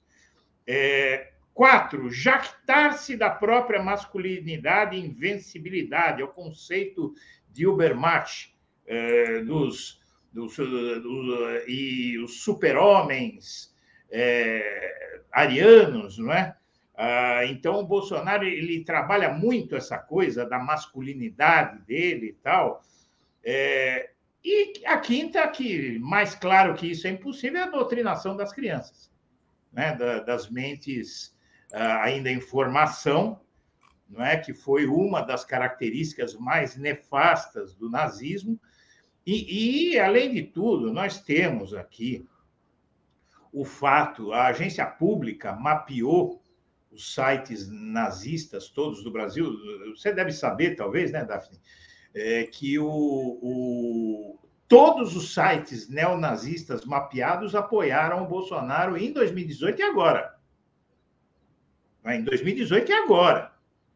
É, e a, fora a estética nazista, tudo que liga o bolsonarismo ao nazismo, que está nesse artigo, e o STF está adotando uma teoria é, da uh, democracia militante, que é uh, privar de direitos civis os agressores da democracia, que é uma tática que eu acho é, vital nesse momento, porque se ficar com essa história de ah, direitos, tal, eu vi a imprensa viajando na maionese, o, o Daphne, viajando, mas viajando forte na maionese, com essa história, ah, mas o Alexandre de Moraes calou não sei quem, ou entrou com algum processo de ofício e não sei o quê, e exagero. Como exagero? Nós temos o nazismo às nossas portas aqui, no nosso entorno. Nós temos assassinatos, nós temos é, todo tipo de atos criminosos. E, e, e, e eu acho, inclusive, que estão tá, pegando leve. Né? Agora tem uma notícia hoje aí não é? Tem uma notícia hoje que já dá conta de que estão começando a ocorrer as prisões, mas esses empresários, eles continuam financiando todos esses bloqueios que a gente está vendo aí. Ah, veja, a Polícia Rodoviária Federal e agora o Ministério Público eh, estão acusando essa gente. Eles não falaram ah, é incômodo, em atos antidemocráticos, eles falaram em terrorismo. Terrorismo não é? que era, sempre foi algo que, é, na verdade, está um pouco pior até do que eu pensei que ia acontecer. Quando eu dizia que esses caras iam tocar o terror, eu não imaginava que eles fossem tão longe. E vejam, é bom que se note que isso está ocorrendo em um crescente. Tá? Isso, isso está. É, na verdade, a iniciativa é clara, de tentar tumultuar a posse do Lula, e isso está num crescendo. O filho do Bolsonaro publica, o 03, publica uma foto dele e do pai sorrindo, o Braga Neto pedindo paciência, que agora ele não pode falar, mas para acreditar, não desmobilizar. O advogado do Bolsonaro, Frederic Vassef, está fazendo uma peregrinação, Daphne, uma peregrinação pelos acampamentos, dizendo que eles estão certos, que não para não desistir, para não pararem. Amando de quem? Amando daquele que está ah, deprimido, está com erisipela, está com não sei o quê, está com não sei o que lá, tá certo? Está aí a cara desses indivíduos aí, né? Uh, tem eh, aqui é um canal de família, né? Então vamos. Vou tirar, vou tirar. Ah, é, que é pornografia, Chega. não pode transmitir pornografia aqui no 247. Né? Chega. E, e, nossa, já azedou minha manhã olhar essa foto pela segunda Desculpa, vez. Edu. É porque você falou eu quis ilustrar, mas. É, você fez bem de ilustrar, mas não é fácil. Haja estômago, né? É, é, realmente é preocupante e eu acho, uh, eu acho assim, é, a gente está aí dependendo da comunidade internacional. Eu acho que uh, mais próximo à posse, o Lula deveria buscar mais apoio internacional, uh, fazer algumas aparições. Eu gostaria de ver o Lula ao lado dos líderes das potências, Estados Unidos, França, Alemanha, tal. Eu gostaria de ver o Lula ao lado desses caras e gostaria de ver recados deles, principalmente os Estados Unidos, é muito importante, porque eles têm uma ascendência muito grande sobre os militares brasileiros. Né? Então, e eu digo para você que sem aquela ligação do Biden na noite da vitória, eu acho que a coisa estaria muito mais complicada, viu? Principalmente do Biden. Então, é, é, o que, é o que eu sempre falei, a gente precisa, precisava e, é, sabe, se manter atento, porque eles vinham com tudo. Ah, isso era mais do que previsível, e, e, eu faço um novo alerta, eles vão intensificar isso aí. Isso está Agora, crescendo. É, essa coisa né, do nazismo que você falava, e, ah, de repente aparece um monte de nazismo. Como é que as pessoas se ficam ali robotizadas e começam a, a repetir aquelas ideias que nos aterrorizam, né? Que nos chocam. É um negócio impressionante, né, Edu? Aí você é, assistiu? Muita... Eh, Daphne, perdão, você assistiu a uhum. Onda? Assisti. Era justamente isso que eu ia falar, né? É, era justamente isso que eu ia falar. Porque o professor, o professor, vamos, vamos dar uma explicação para quem não está vendo aí. A, a Onda é um filme alemão em que um professor, eh, agora não me lembro se era escola ou universidade, ele fez um experimento social. Tem é. dois filmes, né? Na verdade, tem três filmes. Tem um que, que é com os alunos do secundário, e esse alemão, que eu acho que você está falando do último, é, eu acho que é na universidade já.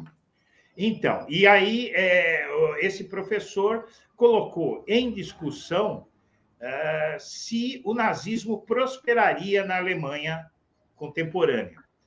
E esse, e aí eles começaram a criar toda, usar todos os instrumentos que promoveu a ascensão do nazismo entre uh, que começa na minha visão a ascensão do nazismo começa no Putsch de Munique em 1923 e tem a, o seu ápice em 1933 com a nomeação uh, do, do, do Hitler como chanceler pelo Hindenburg não é? E, então, esses 10 anos de, de ascensão nazista, eles são, eles são marcados é, justamente por essas estratégias que esse professor ah, aplicou nos alunos, então eles começaram a usar todos camisas brancas tal. Eu sei que eles começam a não tolerar divergência, começam a promover agressões, como aqui no Brasil, e termina com a morte de um aluno e com a prisão do professor que fez esse experimento social.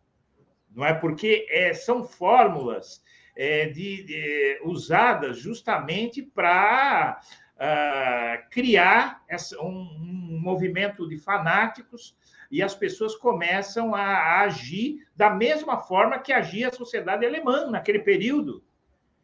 É, não é? E, e isso está sendo colocado em prática no Brasil, na minha visão, de forma premeditada pelo bolsonarismo e pelos ideólogos do bolsonarismo, a começar pelo, pelo próprio Bolsonaro. E era então justamente então... isso que eu ia falar, Edu, né? Porque as pessoas de repente começam a ficar robotizadas, né?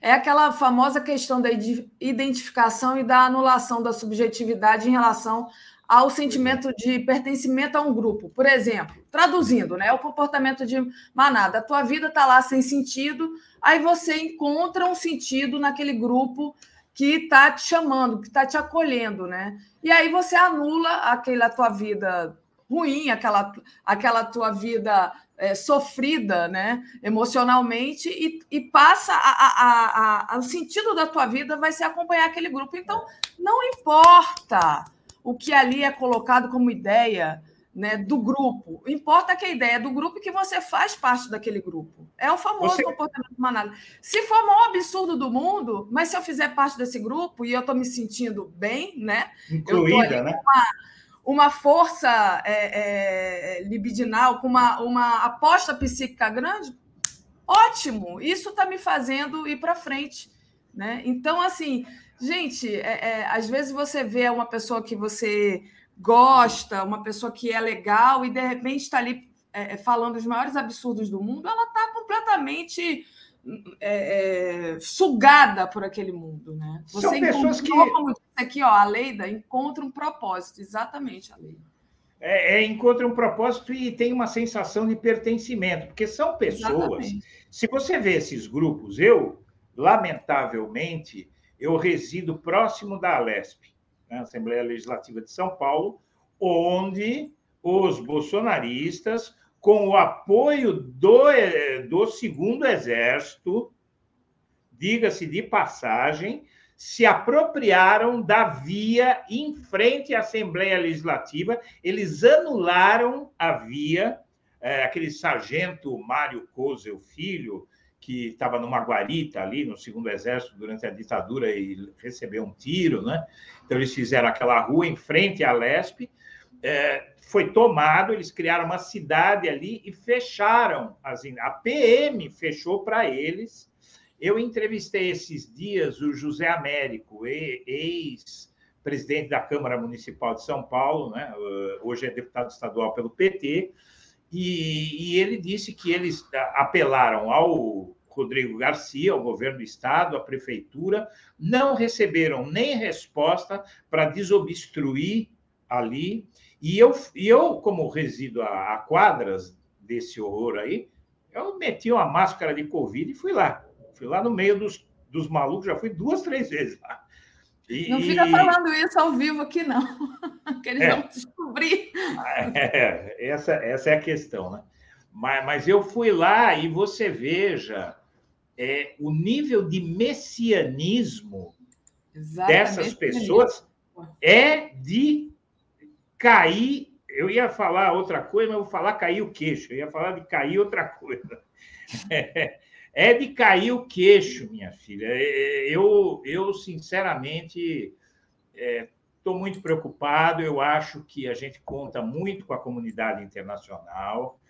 É, e e então, sei lá, sabe, é, eu penso que a gente está tá num momento muito difícil e, e, a única coisa que me preocupa é, evidentemente, que a, a transição não vai é, dizer, vai dizer isso, mas eu posso dizer, há uma preocupação muito grande com o que está acontecendo é, a tentativa de tumultuar o processo de transição e, e até a posse é muito grande.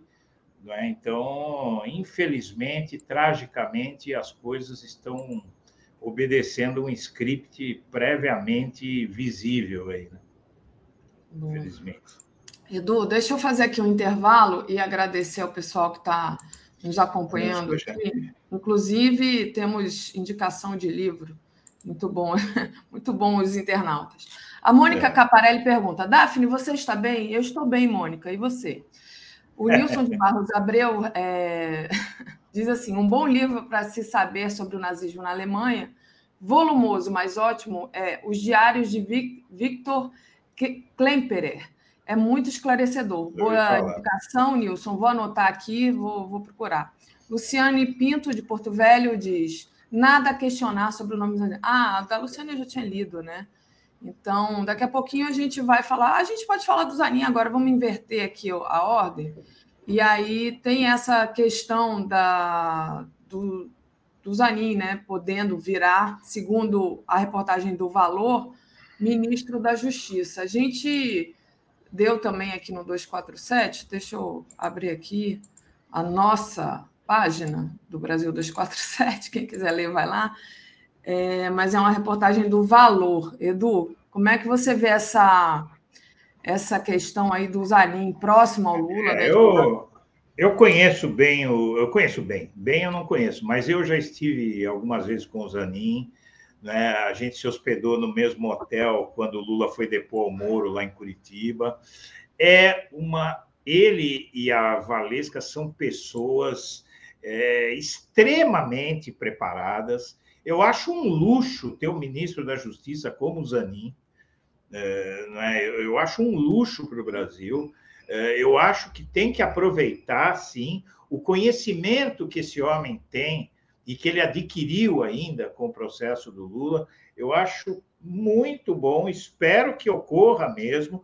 A, a pasta da justiça tem que ser muito bem pensada, não é? Devido, inclusive, ao momento que a gente tem no Brasil.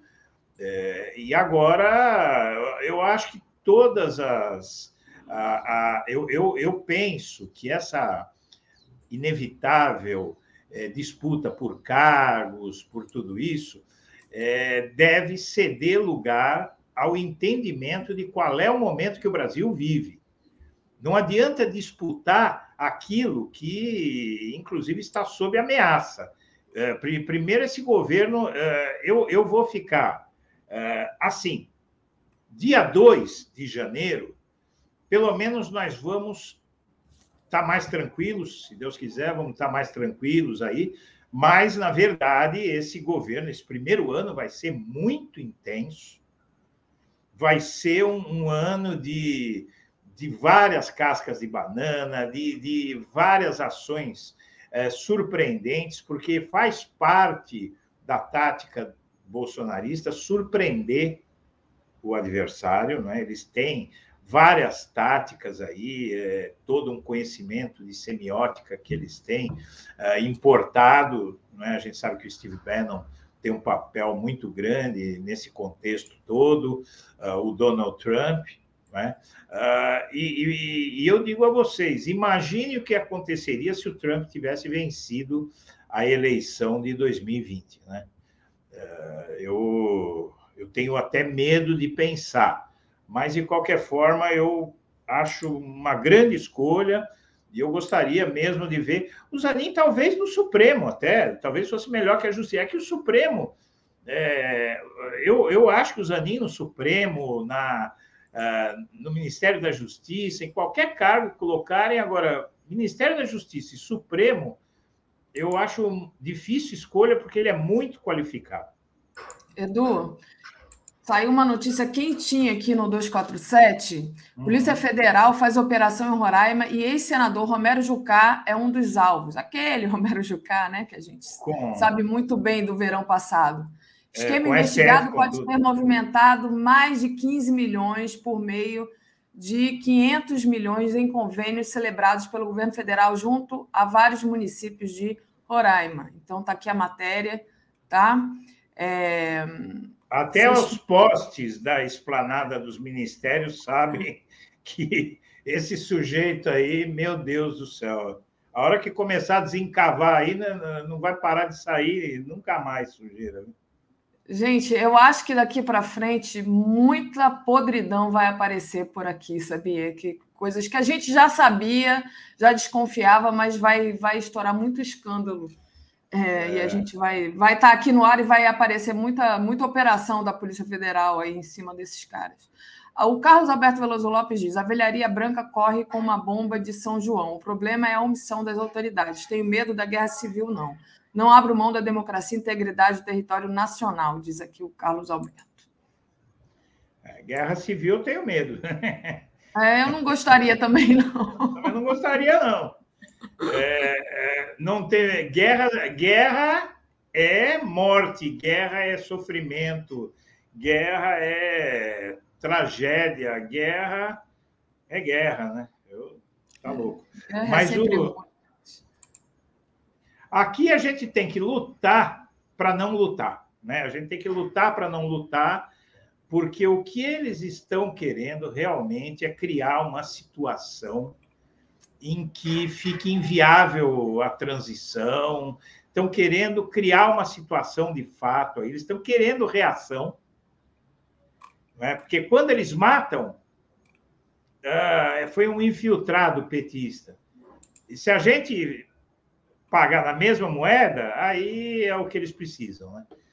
Então, realmente, o Brasil está num momento, eu, eu acho, eu faço uma exortação aí à classe política, aos aliados, é, que, é, que colaborem com uh, o, o Lula, com a transição, com a organização do governo, como ele entender que tem que ser feita, Neste momento, não dá para ficar disputando cargos, disputando isso. O, eu, o, o, o autor, o mentor intelectual dessa vitoriosa frente ampla, ele tem que continuar tendo liberdade para fazer o que ele sabe melhor, que é convencer a classe política de que é muito melhor com ele. Tá? É disso que se trata. Uh, ele está Tem uma tentando... notícia no Globo, né, Edu, Não. falando sobre isso, né? Justamente é, que os partidos que estão, é, com, que estavam com Bolsonaro, estão começando ali a se aliar, a querer se aliar, a querer conversar com o governo Lula, né? É, o Republicanos à frente, né, que tinha dito, que ninguém acreditou, né? Uh, ninguém acredita que Malafaia, Edir Macedo, republicanos, Uh, todos esses caras, eles vão todos uh, aderir, né? Uh, em certas situações, muitos diriam que não é boa essa adesão. Neste momento de risco à institucionalidade brasileira, é, creio eu que quanto mais adesão, melhor. Nesse momento aqui, é o que pode nos. É o que nos separa do abismo. Tá? É, essa, essa, esse entendimento. Não é? Porque se você for na, na porrada, nós não temos. A, a, a esquerda não tem força praticamente nenhuma no Congresso.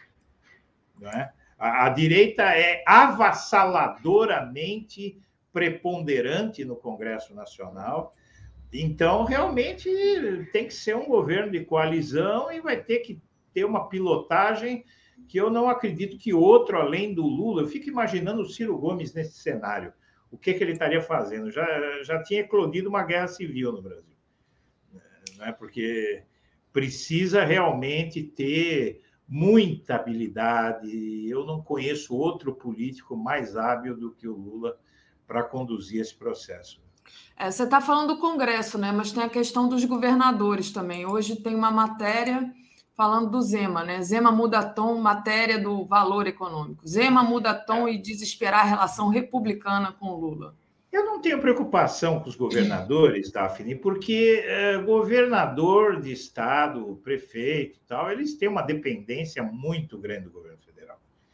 Então, uh, eles vão fazer fila, os governadores, para aderir, e o Lula vai botar todo mundo do lado dele com facilidade. É só tratar bem, fazer um carinho ali que os caras vão. O problema é o Congresso mesmo, né? É o Congresso que, que a, gente, a gente precisa é, é, convencer esses partidos de direita de que o golpismo é, vai dar merda.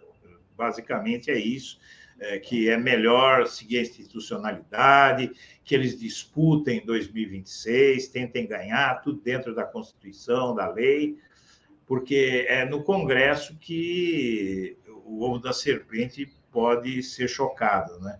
Assim como fizeram que o diga Dilma Rousseff, né? Sim. Essa é a questão. Certeza. Exatamente. Edu, deixa eu pedir para o pessoal ir já deixando o like aí, compartilhando a live. Quem puder, faça uma assinatura solidária em Brasil247.com.br apoio. Importante, né? É, assine a TV 247. A gente chegou na, na época das eleições a mais de um milhão de assinantes, é de graça, tá? Você também pode se tornar membro aí, que aí tem um pequeno custo, né?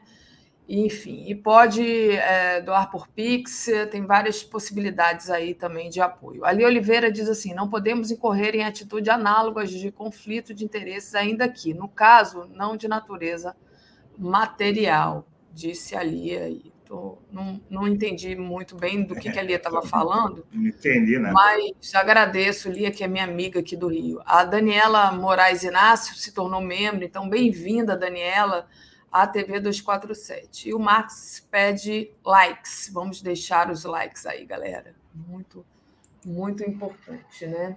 É, Edu, deixa eu trazer aqui um outro, um outro tema para você, né? Que é justamente o ministro da Economia, Paulo Guedes, dizendo que não vai deixar uma herança maldita, né?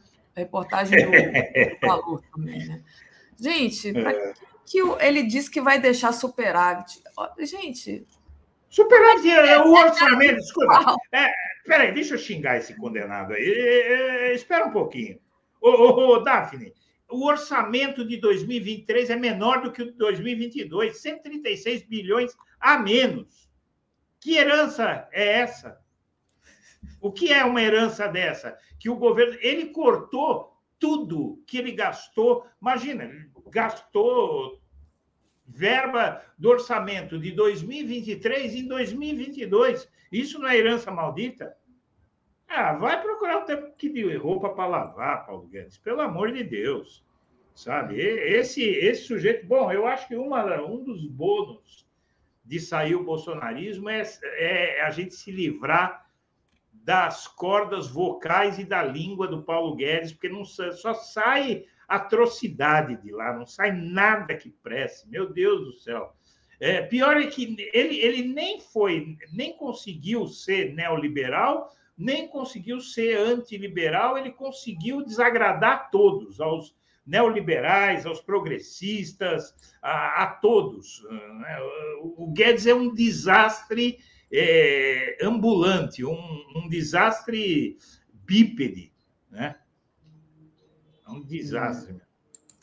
É verdade. E por, é, por um outro lado, né, a gente está vendo que esse governo do Lula, que é o governo da Frente Ampla, tem uma guerra também nessa questão da economia. Né? São tem os neoliberais que estão dentro do governo Lula, que não são os golpistas aliados ao nazismo, mas são neoliberais e foram quem, no final das contas, lá atrás possibilitaram o crescimento da extrema-direita e depois se arrependeram, ou não, né? A gente vai saber, mas estão ali brigando é, dentro desse, dessa frente amplíssima para conseguir ir empurrando com a barriga o neoliberalismo. E, por outro lado, a pessoal mais à esquerda, o pessoal né, mais raiz do PT, querendo que a linha da economia seja mais à esquerda. Tem uma matéria aqui, acabou de aparecer aqui na nossa home, que é essa daqui, olha, líderes do PT querem que Lula nomeie um quadro do partido para ministro da Fazenda.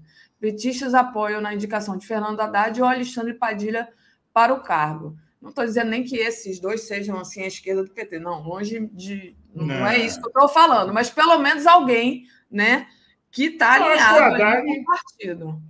Padilha, é, eu me considero amigo do Padilha, acho ele um grande quadro. Eu acho que o Haddad é mais, é mais talhado para esse cargo.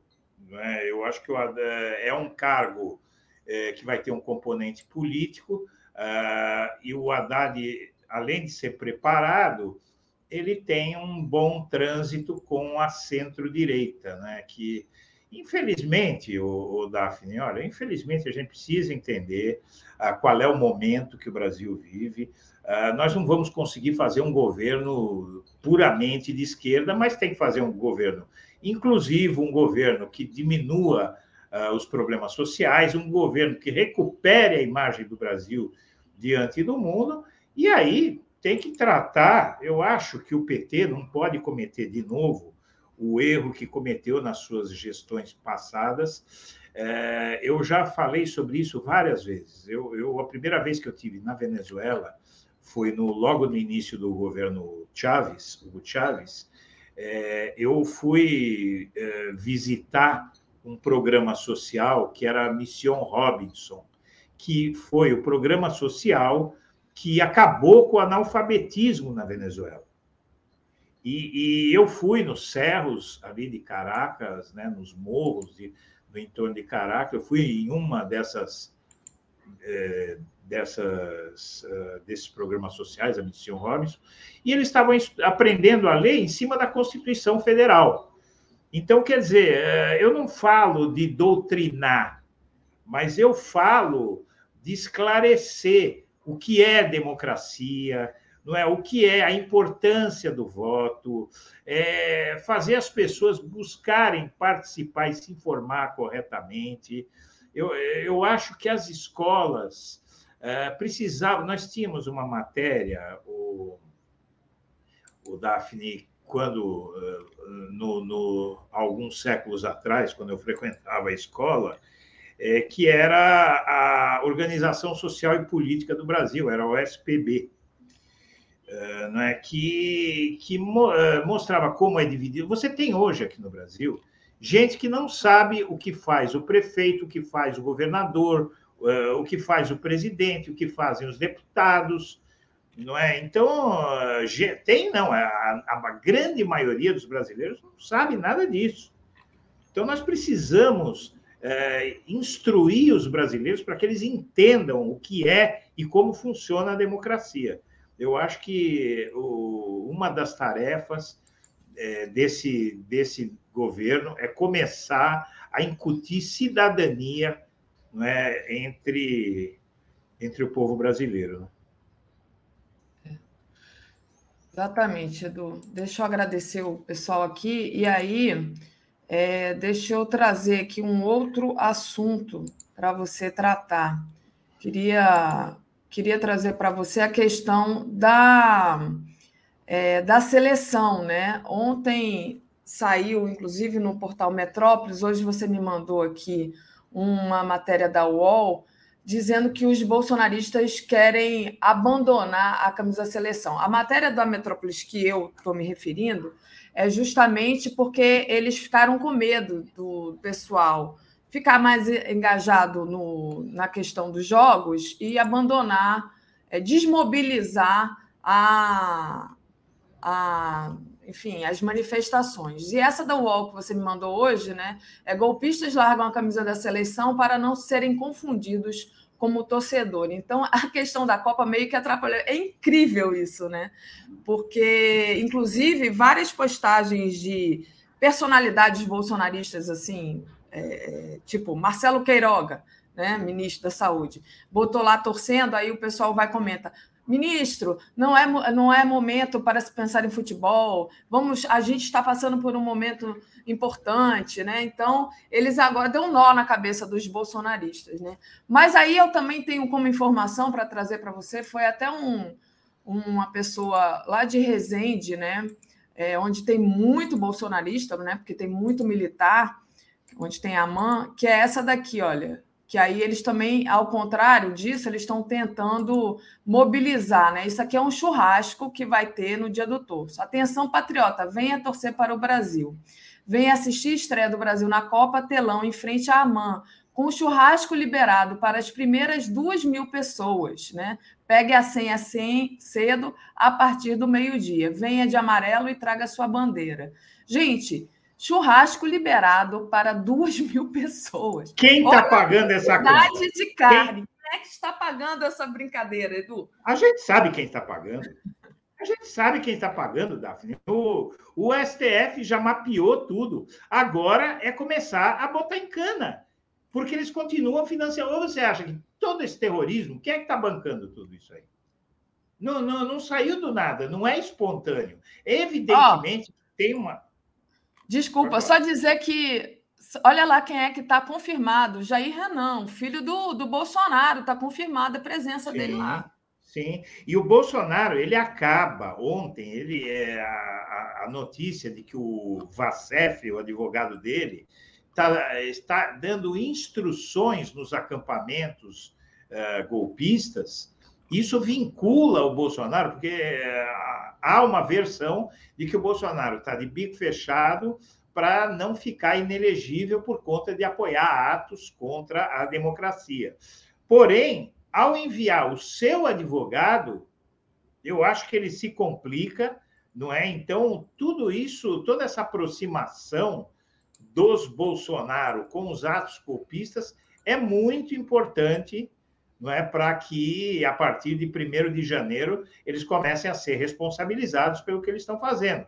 Uh, não sei se a gente vai conseguir fazer. O, o, o, o, Trump ele está contra a parede lá. O Trump está sendo derrotado nos Estados Unidos. A, a, a onda vermelha dele, né, que lá que, uh, o vermelho lá é, é da extrema direita, né? A onda vermelha do Trump, ela ela eh, nas eleições agora, as midterms, né, aquela maluquice dos americanos aí, é, o, a onda vermelha do Trump foi uma marolinha. E o Trump ele está ali meio contra a parede ali por conta das investigações é, contra eles por, pelos atos golpistas, né? De, de 6 de janeiro e, e muito mais, né? Então, é preciso que a gente chegue à nossa similaridade, a similaridade da nossa política com a norte-americana, é, gozado que a gente só, só copia o que não presta, né?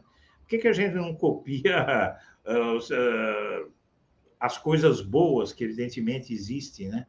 Em qualquer sociedade dos americanos. A gente copiou o que há de pior lá que e esse radicalismo, essa, esse radicalismo da, da extrema direita é um problema que atinge muito mais frontalmente Brasil e Estados Unidos. Então, acho que é por aí, né? É, é, exatamente isso. O pessoal está dizendo aqui no chat, Edu, que vai lá tirar uma casquinha do churrasco dos bolsonaristas. É, vocês viram, vocês viram, pessoal. Eu, eu falo para vocês, tomem cuidado. Ontem o UOL publicou um vídeo horroroso, você deve ter visto, provavelmente.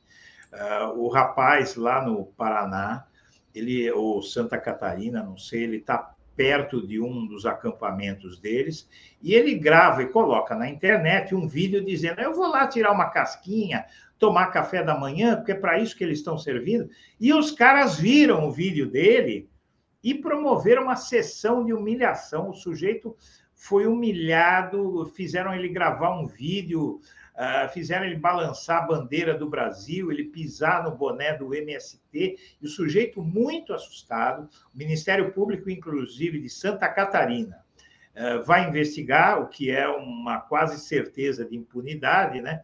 mas pelo menos diz que vai investigar, porque esse sujeito ele deve ter sofrido ameaças, deve ter sofrido, deve ter sofrido ameaças de morte, de tortura, é, de várias coisas, porque o sujeito estava completamente apavorado, obedecendo caninamente ao que os bolsonaristas estavam fazendo. Então, cuidado, eles são muitos, não é? Entrar alguém lá sozinho, é, dando a dica, eu mesmo é, falo para você, às vezes que eu fui, eu, eu tomei muitos cuidados, mas o fato de eu estar falando aqui é, já cria uma certa dificuldade para mim voltar a esses lugares, que é muito instrutivo do ponto de vista sociológico, não é? do ponto de vista científico. É muito instrutivo visitar esses acampamentos, porque é um experimento social que está acontecendo ali. Você está vendo uh, uma versão brasileira do, na, do fascismo eh, ser construída aqui no Brasil. Né? O fascismo está avançando, fascismo clássico, absolutamente clássico, com todos os componentes do fascismo, está eh, avançando muito rapidamente no Brasil. O neonazismo está avançando muito rapidamente no Brasil. Né? Então, ah, nós estamos num momento aqui, eu, sinceramente, olha eu que, às vezes, eu, eu costumo fazer projeções do que vem por aí, está sendo muito pior do que eu imaginava. Mas ah, tem o outro lado, né? Nós temos a força aí de, de ter conseguido uh, restaurar os direitos políticos do Lula, né? É, e essa foi a salvação, talvez, desse país, porque eu não acredito que alguém além do Lula, Daphne, teria força para vencer essa, essa eleição.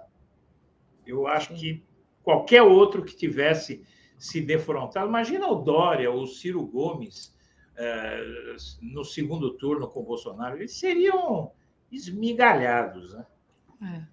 Não, uma terceira, uma terceira via, uma, um, uma pessoa da, da direita não conseguiria barrar o Bolsonaro e, e aí fica essa preocupação também da, de nós, né, do campo progressista, né, como, é que, como é que a gente vai fazer depois que o Lula já não puder mais concorrer às eleições? A gente vai ter que formar quadros aí para poder. quadros competitivos, né? Olha, Davi, lá para 2008, 2009, por ali, a gente, o movimento progressista, você tinha aquele movimento dos blogueiros progressistas tal, ah, que era o que Nassif, é, Rovai, é, o, o, vários aí, né, que, que tem o Azenha. A gente falava o que nos separa da escuridão é o Lula. Né? E, e foi ali que eles conseguiram anulando o Lula, eles se apoderaram do Brasil. É, o, o, mais incrível é que o Lula é o que nos separa da escuridão ainda, mais de 10 anos depois.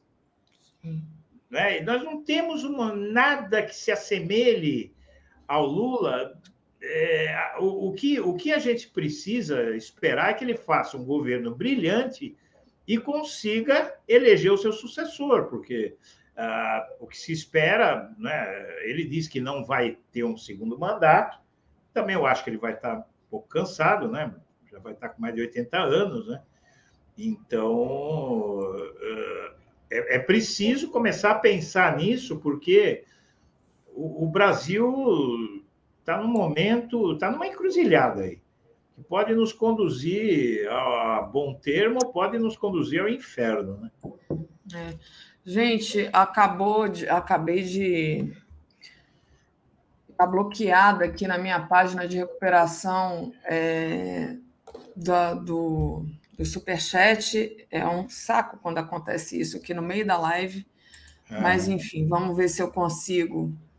É, vamos ver se eu consigo desbloquear. Mas eu sei que tem dois superchats dali aqui para a gente ler. E, enfim, Nicolas, se estiver escutando aí, desbloqueia aí para mim minha página, por favor. e com isso, Edu, eu peço é, para você fazer um encerramento. Considerações, considerações, considerações finais. finais, que agora me desestabilizou aqui essa não leitura de superchat. É verdade.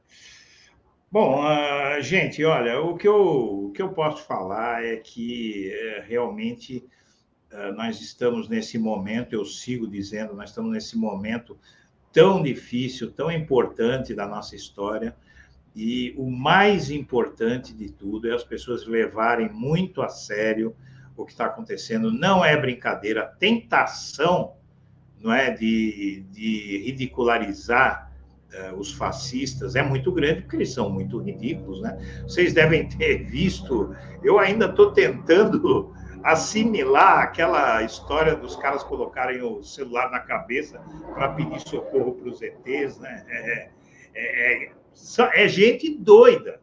A gente tem que entender o seguinte: nós estamos lidando com um bando de fanáticos enlouquecidos.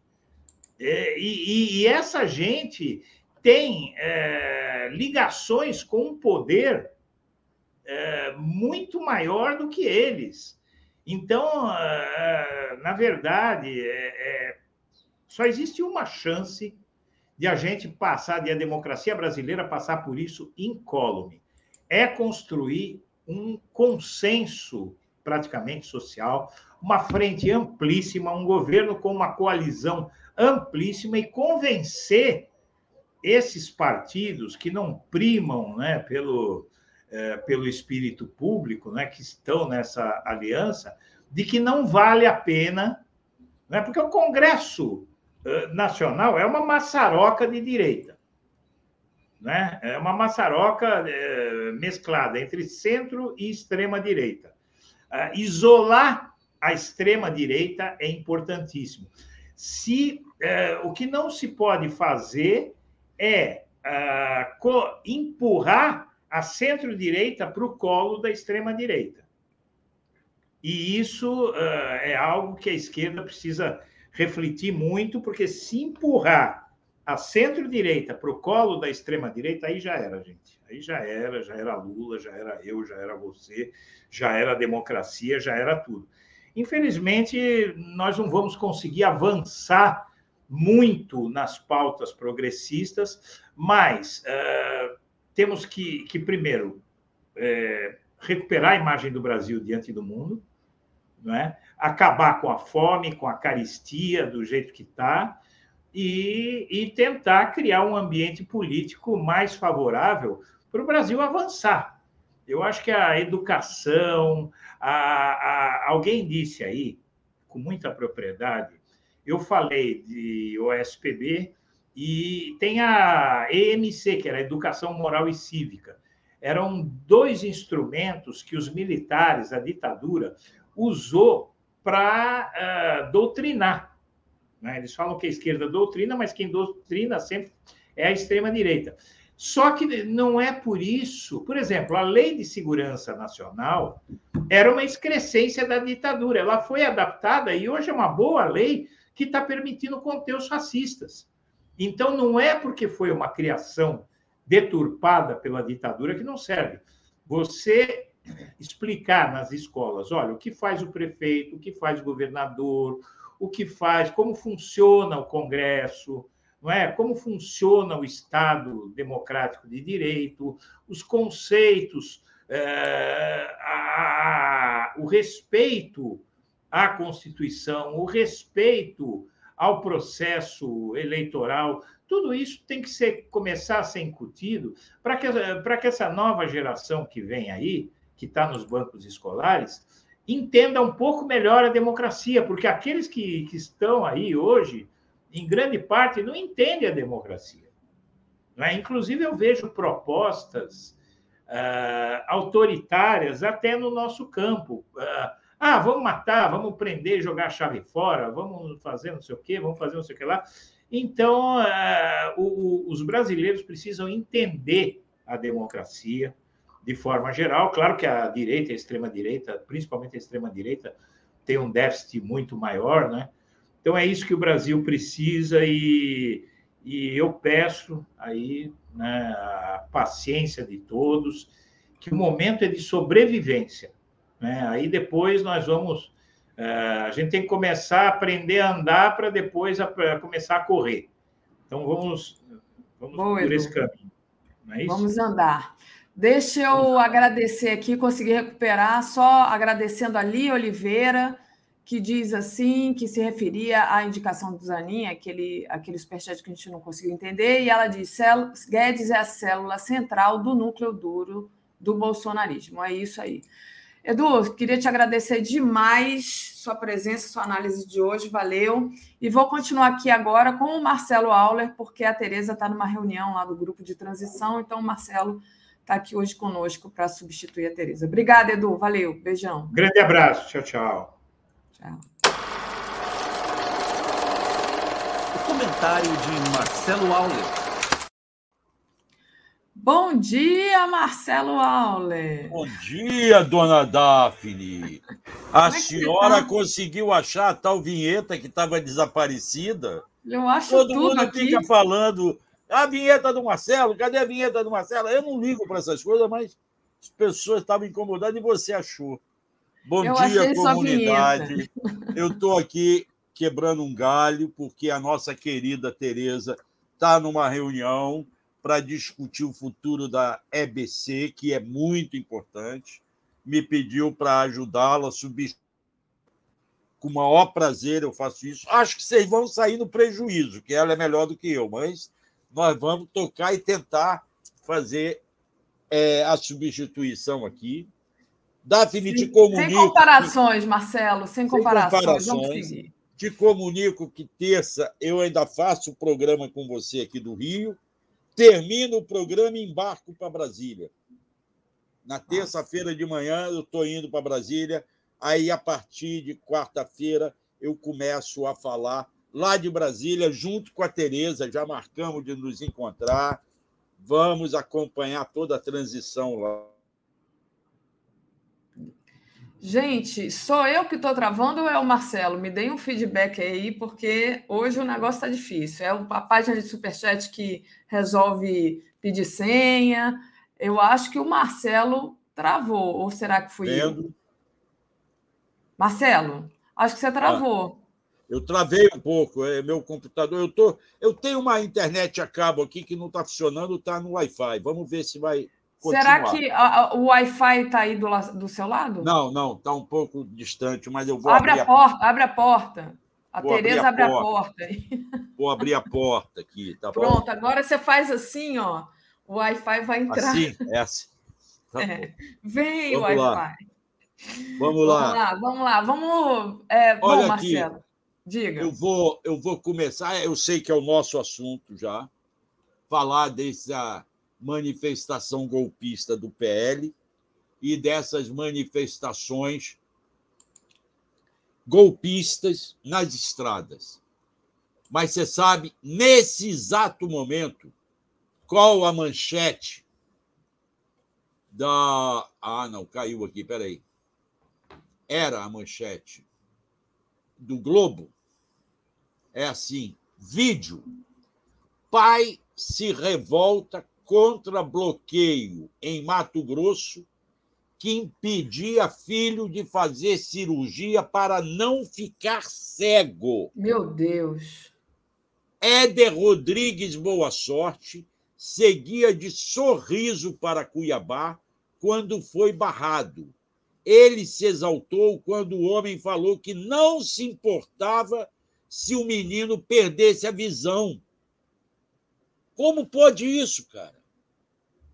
É aquilo que eu estava falando com o Edu mais cedo, né? Pode que não importa. O pobre coitado demorou, foi à justiça e ganhou o direito de uma operação do filho. Na hora que ele ia de sorriso para Cuiabá para o filho ser operado, a manifestação dos bolsonaristas não permitia que eles passassem. É inacreditável. Que não incomoda que fique cego. Como pode isso? Cadê a humanidade desse pessoal? Eu estou me chocando com isso tudo. Entende? Não dá para conviver com uma brutalidade dessa. E aí tem que entrar a polícia. E aí tem que ser, como falou ontem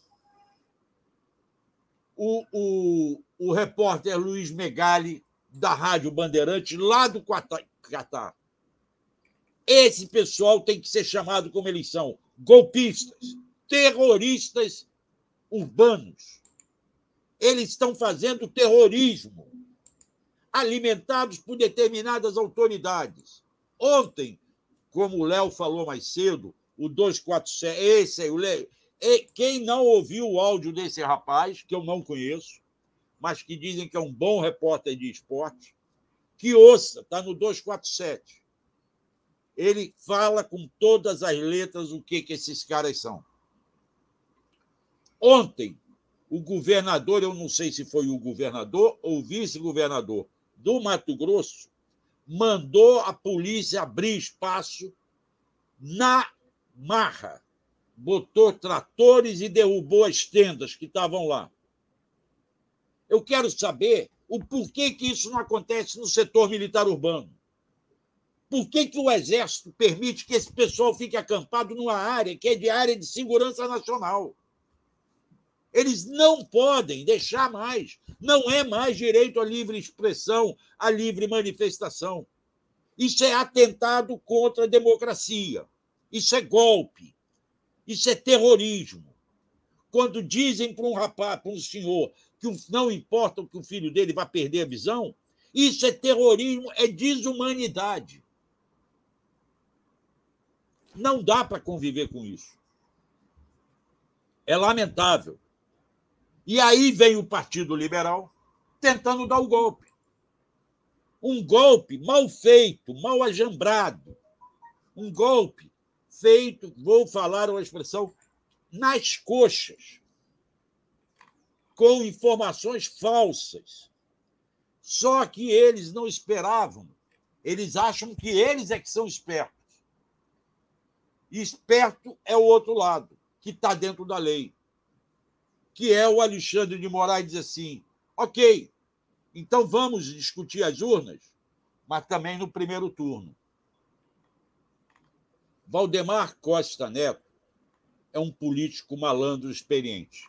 Eu o conheci ainda no início do governo Lula, nos anos 2000. Eu acompanhei a aproximação do PR que ele presidia com o PT para ter José de Alencar, grande José de Alencar, como vice-presidente. Eu, essa época, o Daphne, eu fazia uma coluna para o jornal O Dia, chamada O Dia em Brasília. Mas eu morava no Rio. Por convite da editora-chefe, a Ruth Aquino, eu passei aí semanalmente para Brasília. Eu tinha uma vida meio que de deputado ia na terça, voltava na quinta noite. Deixava meu terno lá no, no hotel, deixava as coisas lá e, e voltava. E eu almoçava sempre no Senado. E na mesa ao lado almoçavam o José Alencar, senador, e o Adriano, o braço direito dele. E eu sempre me convidava para tomar café na mesa dele. E ele jamais admitiu para mim que seria vice-presidente. Eu ia lá e cutucava ele. E aí, senador, como vai a conversa? Ele disse: não, não tem conversa. Depois ficamos próximos demais. Depois ele virou vice, eu não encontrei mais com ele. Mas naquela época, e assim começa a história do mensalão, houve uma reunião. Não me lembro a casa de que deputado, em que na sala ficaram Zé, Roberto, Zé Alencar e, e Lula conversando sobre a chapa, e num quarto no escritório, Zé Dirceu pelo PT, Valdemar pelo PL, pelo PR. E a alegação do Valdemar era: nós vamos dar o vice para vocês, mas então nós precisamos fazer uma bancada forte. Já que precisamos fazer uma bancada forte, o PT precisa contribuir com a nossa campanha para que a gente faça muitos é, deputados.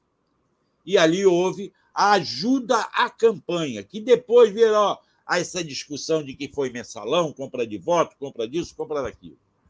Ali foi um acordo de montagem de chapa, que desandou mais à frente e, e nego usou e abusou disso tudo, e a, a, a maldade apareceu, transformaram isso em compra de voto, que não era bem assim, compra de apoio, que também não era assim. Porém, isso mostra o pragmatismo do Valdemar.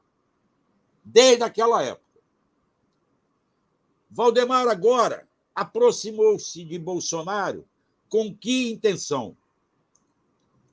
Ele queria montar um partido forte. Para quê? Para dominar a Câmara.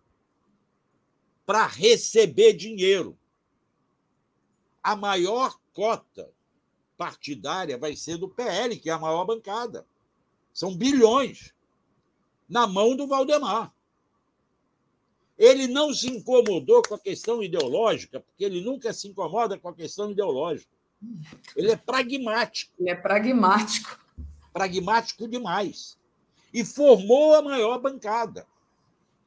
E uma bancada mista, que você tem lá os PLs, que são raiz lá desde o PR, e tem agora os bolsonaristas, que vieram com o Bolsonaro. Bolsonaro acha que vai mandar no PL, ele não conhece o Valdemar. O PL vai agradar o Bolsonaro até quando for necessário. E para agradar Bolsonaro, para agradar bolsonarista, ele fez essa jogada de ontem. Vai se estrepar. Porque aí o, o, o Alexandre Moraes quer saber o seguinte: as urnas que vocês contestam no segundo turno são as que foram usadas no primeiro turno. Exato. Então vamos analisar as urnas do primeiro turno e vamos colocar em xeque a bancada de 90 deputados que o PL fez? Vamos colocar em xeque a eleição do Zema no primeiro turno? Vamos colocar em xeque também a eleição do Tarcísio no segundo turno em São Paulo? Como será isso? Não vão, claro que não vão. Eu estou falando isso desde a semana em que eu fui lá visitar a manifestação no Rio. O que vocês querem agora? O que vocês esperam agora? Alguém acha que vão anular a eleição? Alguém acha que depois do sucesso da viagem do Lula ao exterior, alguma instituição no Brasil vai ter coragem de chegar para os chefes de Estado que receberam Lula com todas as honras que ele merece e dizer assim: ó, tá valendo não, esquece. Aquilo ali foi brincadeirinha. É o Bolsonaro. Então, não é possível pensar que isso vai acontecer. Logo, as autoridades têm que agir. Já manifestaram, já disseram que são, que são contra o Lula. Ótimo, sejam contra o Lula, façam oposição como o PT fez oposição quando perdeu. Mas admitam, perderam. Como diz o Barroso, perdeu o Mané, não amola mais. O problema é que não é só amolar, eles estão cometendo crimes. Estão impedindo um garoto de fazer uma operação de vista. Estão ameaçando famílias. Queimaram caminhões que se recusam a entrar no bloqueio. Bom, eu não sei, tem algumas pessoas falando algumas coisas aqui, como Jorge Bandeira, como arguir humanidade com esse povo do Bolsonaro. Aí eu perdi aqui, subiu. Bolsonaro, rei morto, rei posto, o moribundo está asfixiado, como ele debochou dos mortos da Covid em Manaus. A lei de retorno, Jorge Bandeira. Hum. Mas ah, eu espero que as pessoas tenham um pouco de humanidade, Jorge. A, a, a Vera Magalhães, né, aquela Vera Magalhães de direita, tá, tá aqui escrevendo, dizendo que o golpismo de Bolsonaro e aliados não podem ser tratados como piada. Diz que é de extrema gravidade que o partido de Bolsonaro tente melar as eleições. É, pois é, de extrema gravidade. Aí eu te pergunto, o que, que vai acontecer com o Valdemar, né? Porque me parece também que ontem ele não respondeu a, a pergunta dos jornalistas. Ele sai ali, parece que ele estava até meio envergonhado de fazer esse papel, né? Porque Totalmente ele sabe que isso não tem. É, é, só um, é só jogar argumento para esse gado louco que está aí, que essas pessoas que estão nesse comportamento aí de, de, de grupo, mas é, é não, não, tem, não tem como né, é, é tocar isso adiante por, por conta dessa questão que você tratou. Então, vai anular a eleição de todo mundo, né? dos deputados, dos senadores, dos governadores que, que são aliados do Bolsonaro também? Então, dos senadores. Vamos anular a eleição da. Da Damares. Da Damares. Vamos. Ou do astronauta. Exato. Entende? Vamos anular a eleição do Mourão e botar o Olívio Dutra, que é muito melhor, que é muito mais sério. Os gaúchos vão pagar por esse erro de nomear Mourão, que no fundo é mais perigoso. Constrói as coisas pelos bastidores, não é imbecil como Bolsonaro e os filhos. Vamos anular tudo? Não vamos. Infelizmente, não vamos. Porque se anular, se usar o mesmo método das urnas, como eles querem no primeiro turno, muito provavelmente o Lula teria sido eleito no primeiro turno. Muito provavelmente. Desculpa. Vou colocar aqui para ilustrar é, essa questão. Ah, eu queria só o seguinte: estão falando Sim. aqui, eu ouvi o comentário seu e do, do Eduardo Guimarães sobre o tal churrasco para duas mil pessoas. Onde é que vai ser, hein? Vai ser na, em frente à AMAN. Quem me mandou isso? Na, em Resende? É, é, em Resende. Deixa eu abrir aqui. Sabe o que, é que nós devemos de fazer? Uma campanha rápida. Vamos distribuir camisa da seleção para o povo de rua e levar para comer churrasco de graça. Vamos alimentar o povo de rua com churrasco. É. Quem me mandou isso aqui é uma, um, uma fonte minha, como você gosta de dizer, né? É, lá de Resende, e ele me manda as coisas que rola lá no grupo dos bolsonaristas. Então tem esse churrasco aí no, no, na hora da Copa, né? Na, na hora do jogo do Brasil. E se você chegar lá Vai ser churrasco liberado para as primeiras duas mil pessoas, com a presença confirmada do Jair Renan, tá? E você tem que ir cedo para pegar senha, a partir do meio-dia. Venha de amarelo e traga a sua bandeira. Vamos né, pedir, fazer uma campanha para o povo do, do Sul Fluminense distribuir camisetas da seleção para o povo da rua, para as comunidades necessitadas e eles irem lá comer churrasco de graça se é que o exército vai deixar. Porque em frente à Amã, volto a dizer, eu frequentei a irmã Amã porque eu tenho um irmão militar.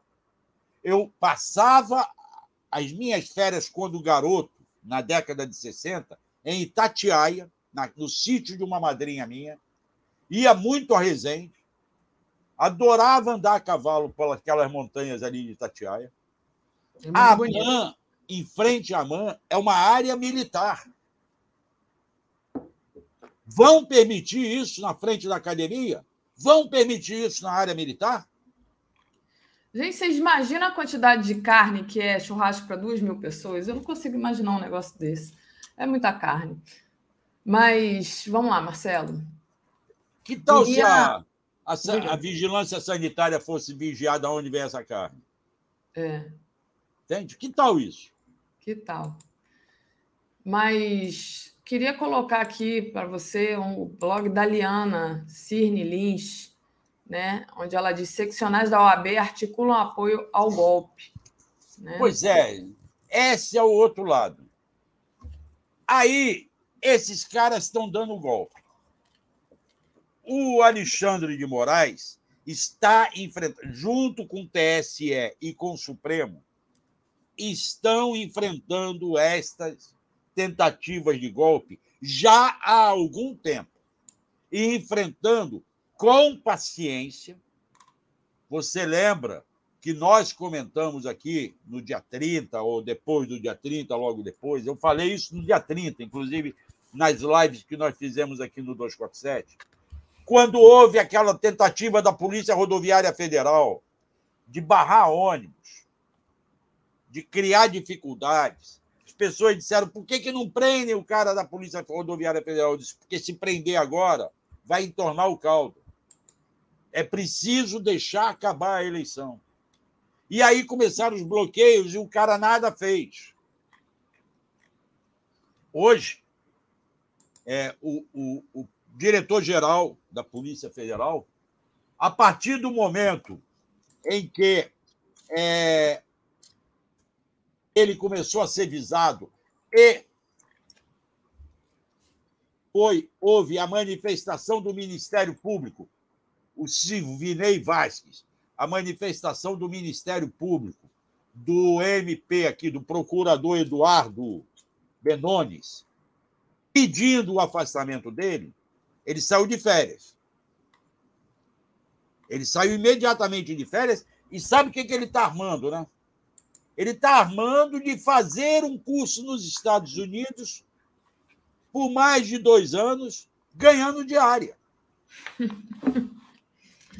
É claro que o Ministério Público Federal já andou pedindo informações sobre isso. Porém, o, Eduardo, o, o Alexandre de Moraes está enfrentando isso como pode. Está é, tá enfrentando isso a conta gotas. Aí mandou a polícia levantar as placas dos caminhões. 120 caminhões. Outro dia eu estava comentando no Boa Noite com a Gisele. Vários caminhões são lá da Bahia. O que, que caminhão da Bahia está fazendo na frente do setor militar urbano em Brasília? Fora os de Goiás. São muitos os de Goiás. São 60 e poucos de Goiás. De Goiás, não, de Mato Grosso. Desculpe, errei. Tem uma matéria hoje no G1 especificando isso. Tá? Quantos é, é, caminhões do, do, do Mato Grosso? O que, que o Moraes mandou fazer? Bloqueia as contas bancárias dos proprietários desses caminhões e das empresas que ele representa. São 40 e poucas empresas, se eu não me engano. Ou 42 pessoas que. 42 pessoas entre, pessoa, entre pessoas físicas e jurídicas, com contas bloqueadas. Aí vem as seccionais, 10 seccionais da OAB, protestando contra a medida do Moraes. Ora, o que é isso? não pode bloquear, eles estão fazendo ato terrorista. Eles estão financiando o terrorismo, não é uma livre manifestação. Eu acho que foi ontem, não, ontem, no duplo Léo que eu participei à tarde, eu coloquei para os dois Leonardos. O que seria se fosse uma manifestação do MST na, na frente do setor militar urbano? Nossa! Eu tinha tava, era tiro. Como seriam recebidos esses? Eles deixariam montar tendas lá e montar banheiros químicos para que os manifestantes do MST ou do MTST, ou os professores, digamos, professores, que é uma categoria perseguida pelos governos, deixariam que esses caras tivessem lá um acampamento ou seriam recebidos a paulada? Muita aí, paulada, tiro e bomba. E aí vem essas seccionais da OAB protestar. A nossa sorte, Davi, eu te mandei um link que eu achei depois, hum. é que já houve entidades de advogados protestando contra as seccionais. Saiu ah, no 247. Vou trazer. Colocar aqui. Tem? Essa daqui, né? A DJC. É. Sai em defesa de Alexandre Moraes, criticado por seccionais da OAB. Nota da Associação de Advogados e Advogadas pela Democracia, Justiça e Cidadania manifesta apoio à decisão de Moraes de bloquear contas de possíveis financiadores de atos golpistas. Ó, acabei de ver aqui no G1 bolsonaristas danificam 10 caminhões e bloqueiam rodovia Ayanguera em Campinas. Grupo é contra o resultado legítimo das eleições presidenciais no último 30 de outubro. Polícia Militar foi chamada e dispersou os dois atos. Brasil registrou vários atos de violência e manifestações ilegais. Eles bloquearam, eles cortaram a mangueira dos caminhões para que os caminhões não andassem. Esses caras estão dando prejuízo naqueles motoristas autônomos que são responsáveis, que têm que ganhar o pão de cada dia e não conseguem passar e não vão aderir. Fizeram até uma coisa horrível também, acho que foi no, na sexta-feira, não sei, não me lembro mais o dia, mas eles tacaram fogo numa ambulância lá no Mato Grosso, você viu? É, coisa cada. Foi essa, esse incêndio na ambulância dos caminhões que levou o governo do Mato Grosso a agir com violência e desfazer a, o bloqueio. Hum. Desfizeram. Des, perdão, desfizeram num ponto e reabriram no outro. Não pode, tem que combater. Uhum. E eu acho que agora tem que o exército combater, ser chamado a combater. Sair de cima dessa, desse apoio que eles estão dando indireto, ou direto, para mim já é um apoio direto tem que botar força nacional aí. Eles estão querendo criar um clima de violência. E como nós conversamos ontem de manhã, Davi, ainda bem que os petistas e o pessoal que apoia o governo eleito não entrou nesse clima. Não foi lá revidar. Lembra que no domingo, na, na segunda-feira, depois da eleição, em Angra dos Reis, fecharam a estrada quando a turma dos metalúrgicos saiu lá do estaleiro que tem lá e ia para casa, foram lá no braço e disseram: conosco não. Nós queremos ir para casa, almoçar, jantar e dormir, porque temos que trabalhar amanhã. E abriram a passagem na marra. Ainda bem que isso não se repetiu em tudo quanto é lugar. Porque senão criava, o, gerava o clima de violência para impedir a posse do Lula. É verdade. É, deixa, eu, deixa eu só. deixa eu só ler os chats exato, e aí a gente já, já retorna para você, Marcelo, a palavra. Vamos lá. Deixa eu agradecer aqui, pedir para o pessoal deixar o like, compartilhar essa live. Vamos lá, Cristina Vilas Boas, bom dia. Fascistas não têm empatia, Marcelo. Foi logo no começo da sua fala, quando você falava lá do, do menino que podia perder a visão. E o pai revoltado. Luciana Zero. Marcelo, você tem que investigar a compra da casa do Nardes pelo ACEF aqui em Brasília. Terreno caríssimo, casa foi demolida e está fazendo uma outra gigante. E o Léo Zirg, argumento de anula todas as eleições é fraco. Eles querem isso mesmo. A denúncia é fraca tecnicamente. Urnas sem login invalidam votos. Tem vários outros ideias em cada uma. Vocês precisam se apropriar disso, diz o Léo, aqui falando da denúncia lá do, do PL do Valdemar, né? E tentativa de golpe, golpe, na verdade. E aí, Marcelo, não sei se você ainda quer adicionar alguma coisa, senão eu trago aqui a posição do Hélio Gaspari. Antes, antes, vamos mostrar essa meme aqui. Eu te mandei, vou mandar de novo, para ficar fácil de você achar, é, porque eu gostei muito dessa. Da esperteza do Valdemar, ele esqueceu que o Alexandre de Moraes também é esperto. É. Ah, Burro ele não é, não, né? Tá aí. Aí puseram lá. Aí. Foram até o Xandão questionar o exame de DNA de uma criança que nunca nasceu. Só não esperavam que ele também pediria o teste de gravidez. Ou seja, é isso que ele fez. Quem sacou essa, Bruno Gino, foi bem sacada. Mas o, o, o, o Gaspari está chamando, alertando para o risco disso tudo. Sim. Aí você põe, eu destaquei da coluna dele, está na Folha e no Globo, a coluna dele de quarta-feira. Tá aqui, a gente até deu matéria aqui no 247, é. eu estava procurando a matéria do 247, mas aí está mais à mão aqui. O que ele diz? O golpismo está vivo e vivo continuará, continuará a partir de janeiro. Lula não terá a oposição tucana de 2003, a oposição educada, responsável, democrática. O que vem. Esse, esse comentário educada, democrática e responsável é meu, tá? Não foi do, do Hélio, não. Agora, voltando ao texto do Hélio. O que vem por aí é uma inimizade feroz pronta para práticas que transformarão iniciativas como a do juiz Sérgio Moro em brincadeiras de criança. É por isso que eu acho, Davi. O Eduardo Guimarães estava comentando. Ah, só o Lula tinha condições de ganhar do bolsonarismo. E eu acrescento: só o Lula formando a frente que ele formou.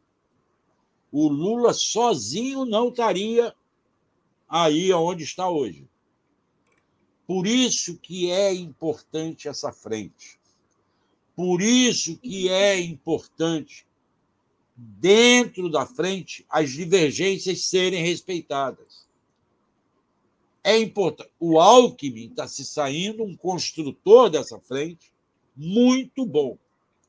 Agora, nós não podemos começar, por menos que eu goste de posições liberais demais da Simone Tebet, nós não podemos esquecer e desrespeitar o papel que ela teve no segundo turno.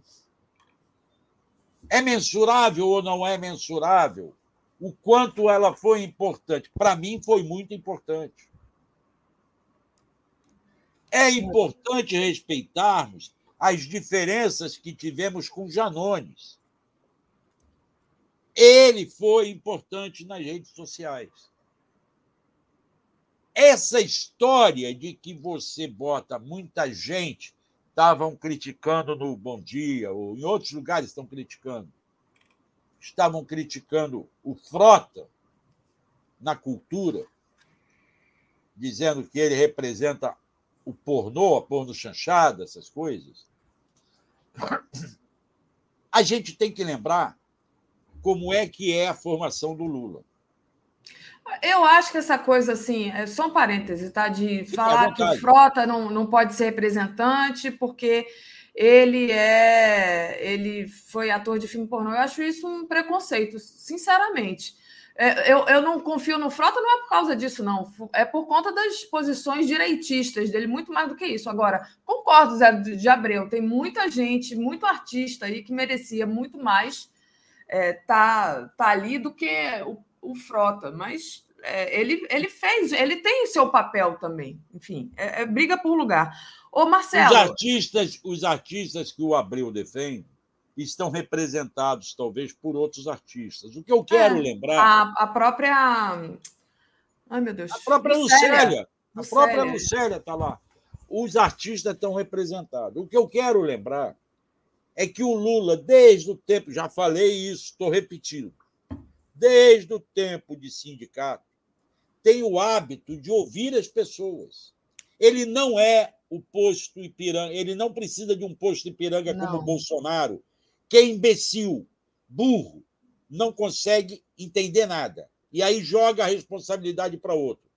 Ele jamais vai dizer assim, não, essa história de orçamento secreto é com o Congresso. Não vai dizer isso.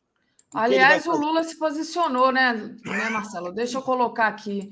O Lula se posicionou, fez um Twitter, né? Disse que o Brasil precisa de democracia após a iniciativa golpista de Bolsonaro e Valdemar. É então, é isso. O Lula já então, escreveu. Como lá. funciona Luiz Inácio Lula da Silva? Ele faz uma reunião com 20, 30, 40 pessoas e ouve calado.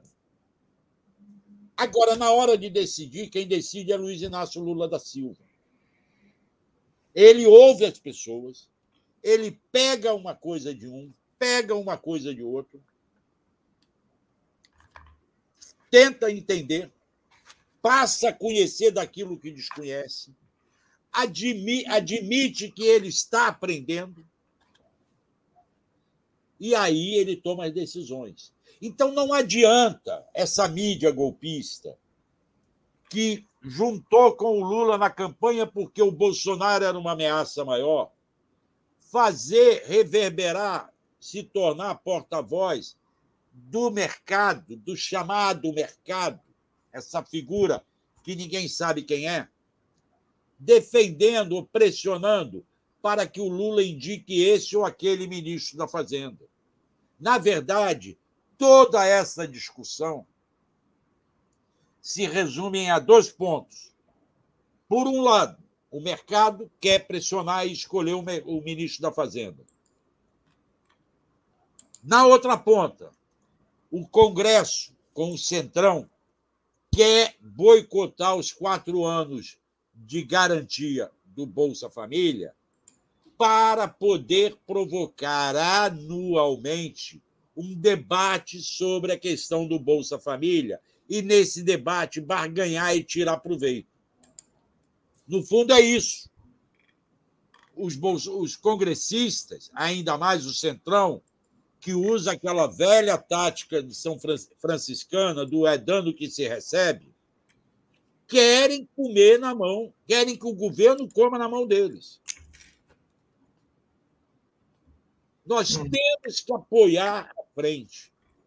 Porque Simone Tebet, e eu vou defendê-la mais uma vez aqui, pode não ser, ter as mesmas ideias do que eu, em todas as áreas, mas ela é democrata. Ela não está apoiando o golpe. Ela não titubeou quando veio junto.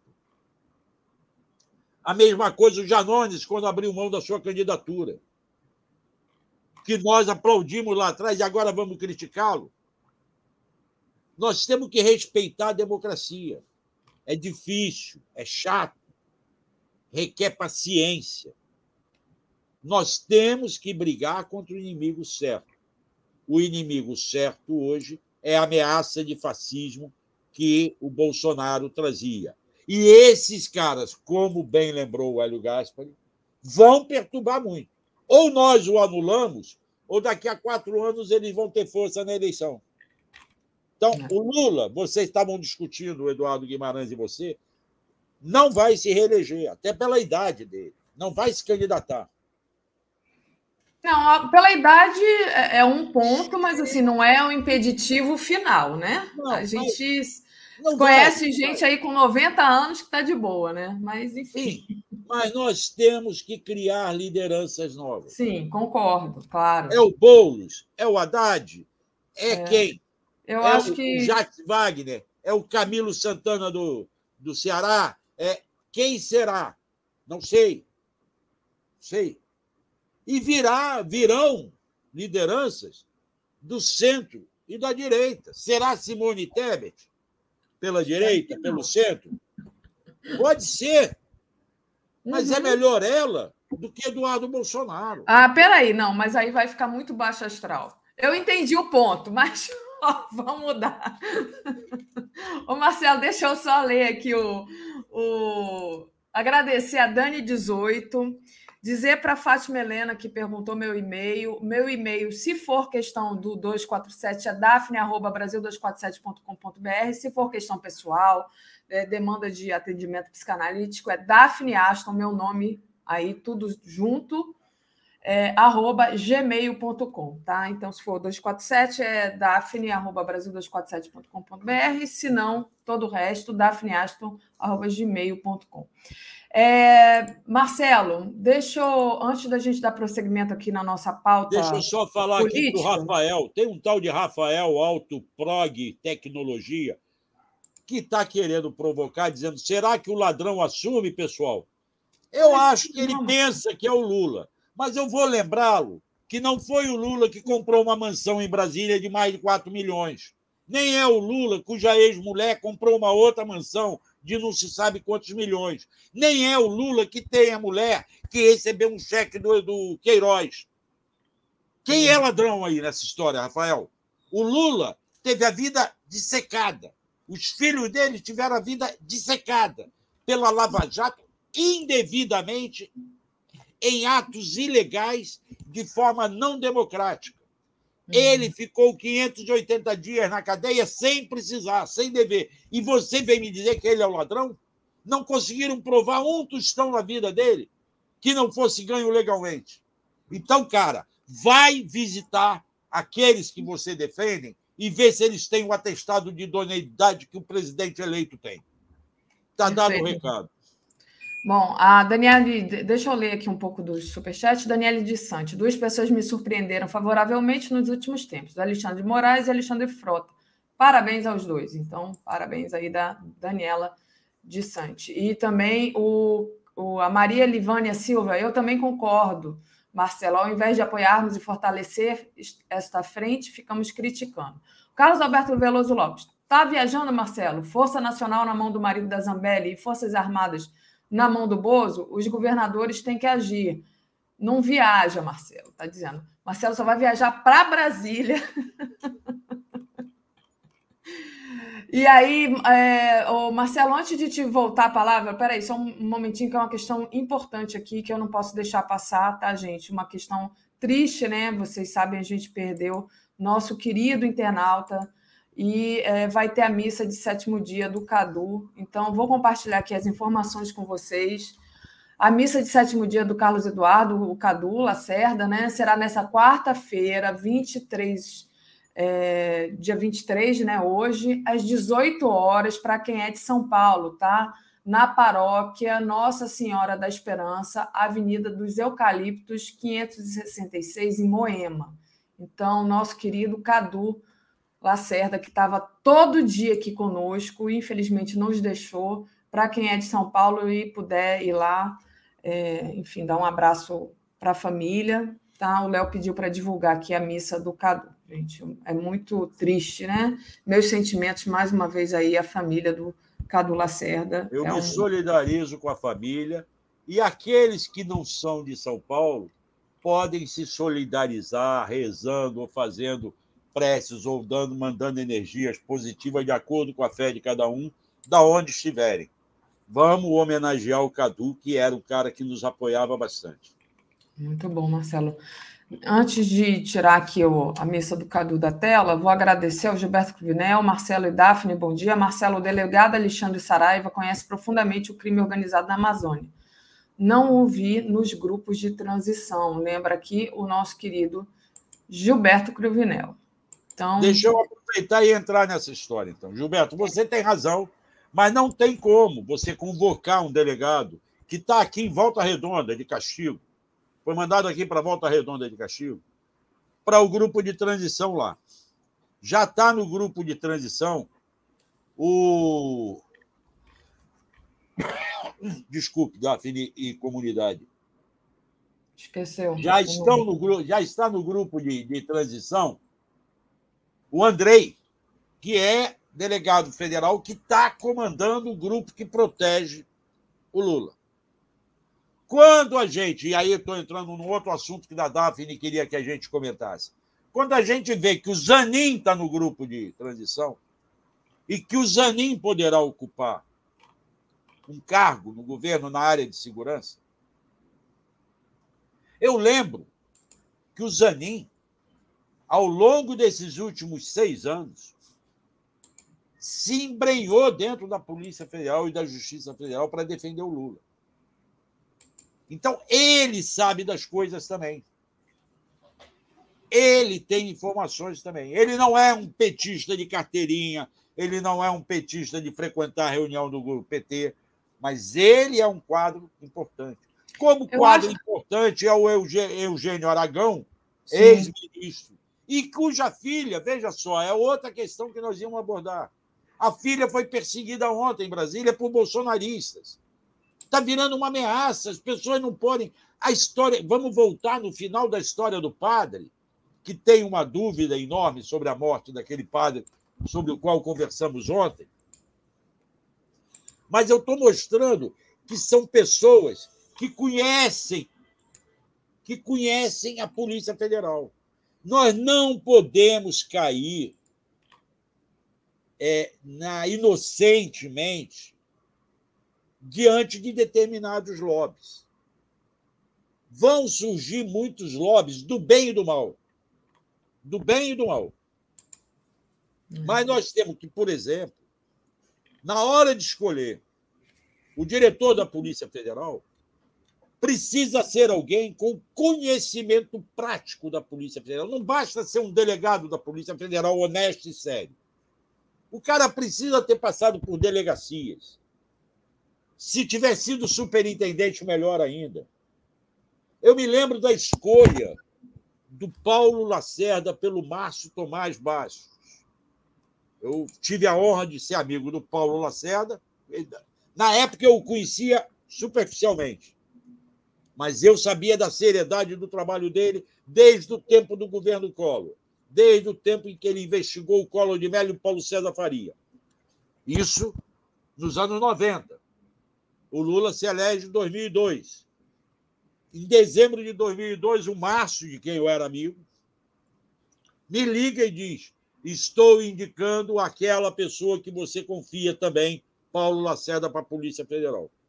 E foi o melhor diretor da Polícia Federal nos últimos 50 anos. Ele sozinho não faria nada. Ele levou como segundo dele um delegado seríssimo que pouca gente conhece, chamado Zumar Pimentel.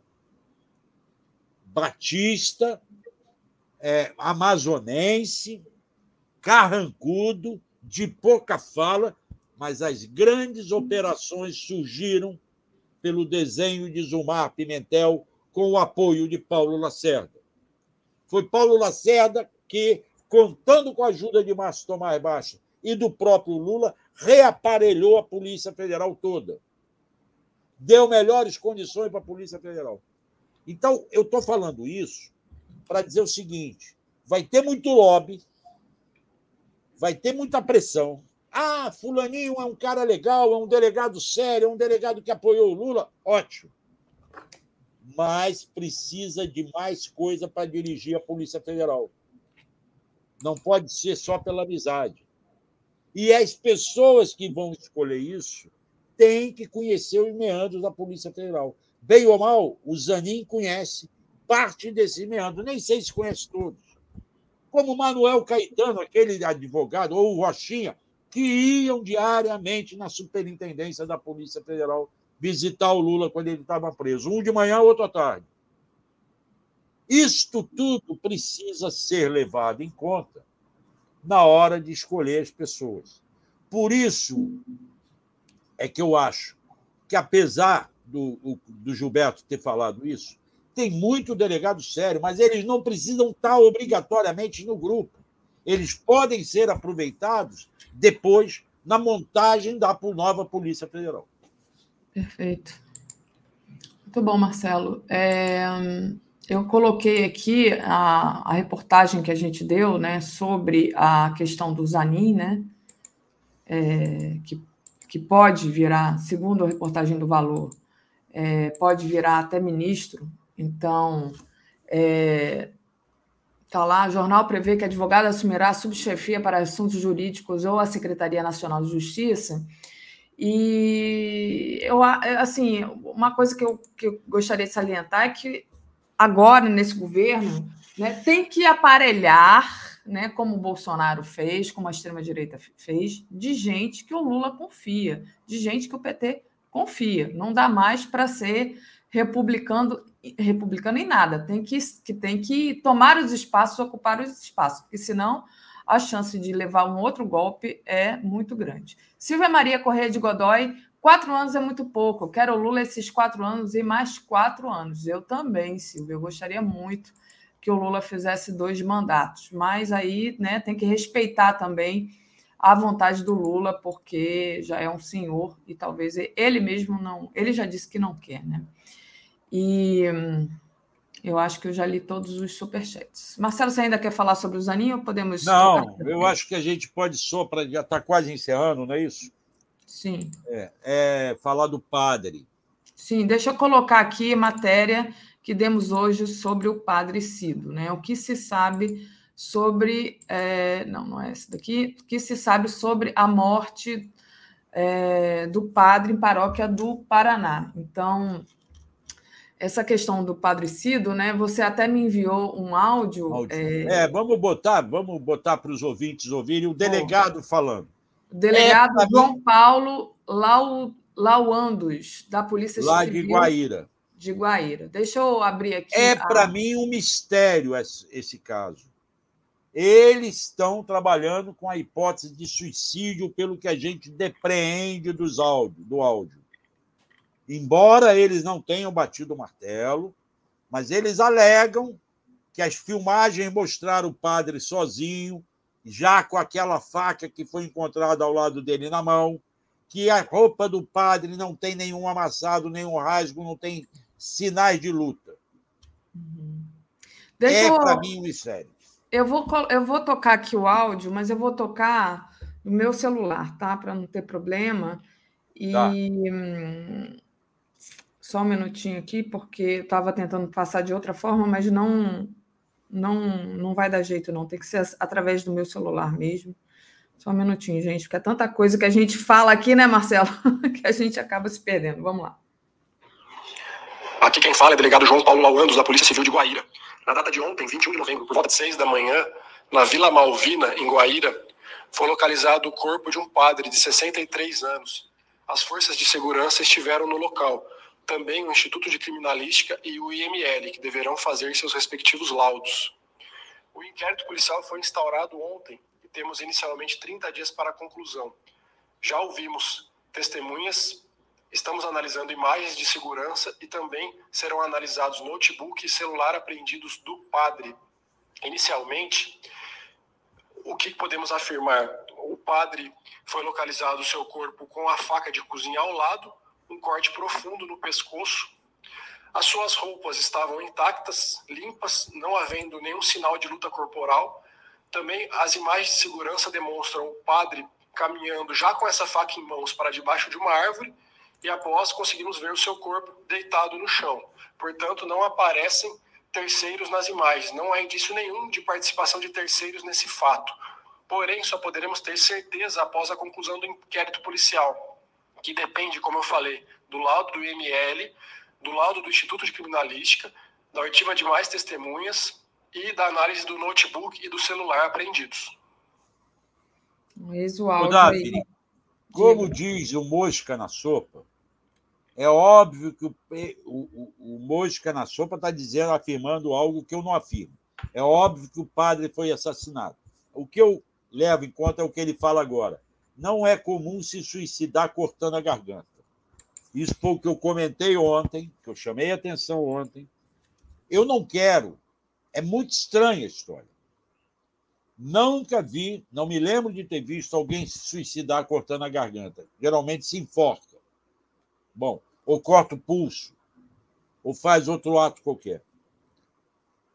Mas eu quero esperar a investigação. Esses fatos que o delegado narrou chamam a atenção. Não há vestígio de luta. A roupa estava intacta, não amassada. Ele foi visto nas filmagens com a faca. Então, eu prefiro aguardar um pouco mais a investigação do caso. Ontem, me parece que houve uma missa de corpo presente e depois houve o enterro dele. Eu não sei se foi em Guaíra ou se foi em Toledo, a região lá, a diocese de Toledo, parece. Então, eu prefiro aguardar isso. Eu só queria trazer essas informações, como nós ontem colocamos esse assunto aqui no Bom Dia. Eu vou tentar, através dos meus amigos lá do Paraná, ligados aos grupos de igreja, acompanhar esse caso de longe. Tá bom? É isso. Perfeito. É... Marcelo, só para dar uma última informação aqui, antes da gente finalizar, tá? Que foi uma informação que foi nos passada aqui pela Tereza é, que o Bolsonaro continua nomeando gente dele para os cargos. Talvez a Tereza trate disso hoje no Boa Noite, né? Mas só para dizer que ela me passou a informação aqui, ele indicou também, o Bolsonaro, né? Fora os cargos que já tínhamos comentado ontem, o de defensor-geral da União, Daniel Macedo, para mais um mandato de dois anos. E ainda uma assessora da Michele Bolsonaro, a diplomata Marcela Braga, para o vice-consulado em Orlando. Então, aquela questão do Bolsonaro aparelhar, né? Que aparelhou e está tentando aparelhar o governo do Lula também, tá, gente? Botando ali o pessoal aliado a, a ele. E outra informação que a Tereza me passou é sobre a questão da transição. O, ontem a SECOM deu bolo lá no grupo da comunicação social, grupo que a Tereza faz parte. É, faltou a reunião e avisou que agora só responderá a perguntas por escrito, né? Outros grupos continuam se reunindo com os setores do governo, mas a Secunda é esse bolo no grupo de comunicação social. E... Segundo o Léo falou de manhã, a SECOM se recusa a, a, sentar na mesa com um grupo que tem o Janone. Ah, tá. Eu ouvi isso no comentário do Bom Dia hoje de manhã. Certo. E, e a Tereza também acrescentou que eles também da, da comunicação social tiveram reunião ontem com a cúpula da EBC. Então, só essas informações que eu gostaria de passar. Para finalizar, queria novamente colocar aqui o card da missa de sétimo dia do nosso querido Cadu Lacerda, internauta que infelizmente é, faleceu na semana passada. Está aqui, então, para dar informação e chamar o pessoal de São Paulo. Missa de sétimo dia do Cadu será nessa quarta, hoje, às 18 horas, na paróquia Nossa Senhora da Esperança, Avenida dos Eucaliptos, 566, em Moema. Então, quem puder, tá? E lá. E aí, Marcelo, para finalizar, queria, gostaria aqui de trazer para vocês a programação de hoje, às 10 horas, o mundo como ele é, geopolítica no futebol, a quem interessa boicotar a Copa.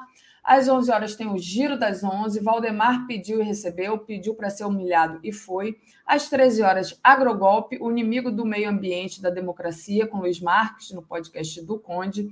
Às 13 horas, então, também, né, no mesmo. Tem, a gente vai ter duas lives. 247 na Copa, vai ter a segunda tela da Espanha e Costa Rica. É muito legal, gente, fazer essa segunda tela da Copa. Às 14 horas, Wagner Freitas tem que colocar o pobre no orçamento e fazer o rico pagar imposto. 15 horas, o Léo Atushi entrevista o Marcos Nobre. Às 16 horas, Brasil Popular, política fiscal e teto de gastos públicos. Às 17 horas, tem Luciana Santos. PL de Bolsonaro quer estimular a ruaça. 18 horas, Léo Quadrado. 18h30, Boa Noite 247. 21 horas, tem a live da Copa, 247 na Copa, análise dos jogos no dia 4 às 22 horas tem o dia em 20 minutos e às 23 horas a live do Conde. Com isso, Marcelo, encerra aqui nossa participação. Deu 10 horas. Obrigada, Marcelo. Manda um beijo. Obrigado, Daphne. Bom dia para toda a comunidade. Um grande abraço para Tereza, que está lá empenhada em defender a nossa EBC e a nossa comunicação pública. Vamos tocar.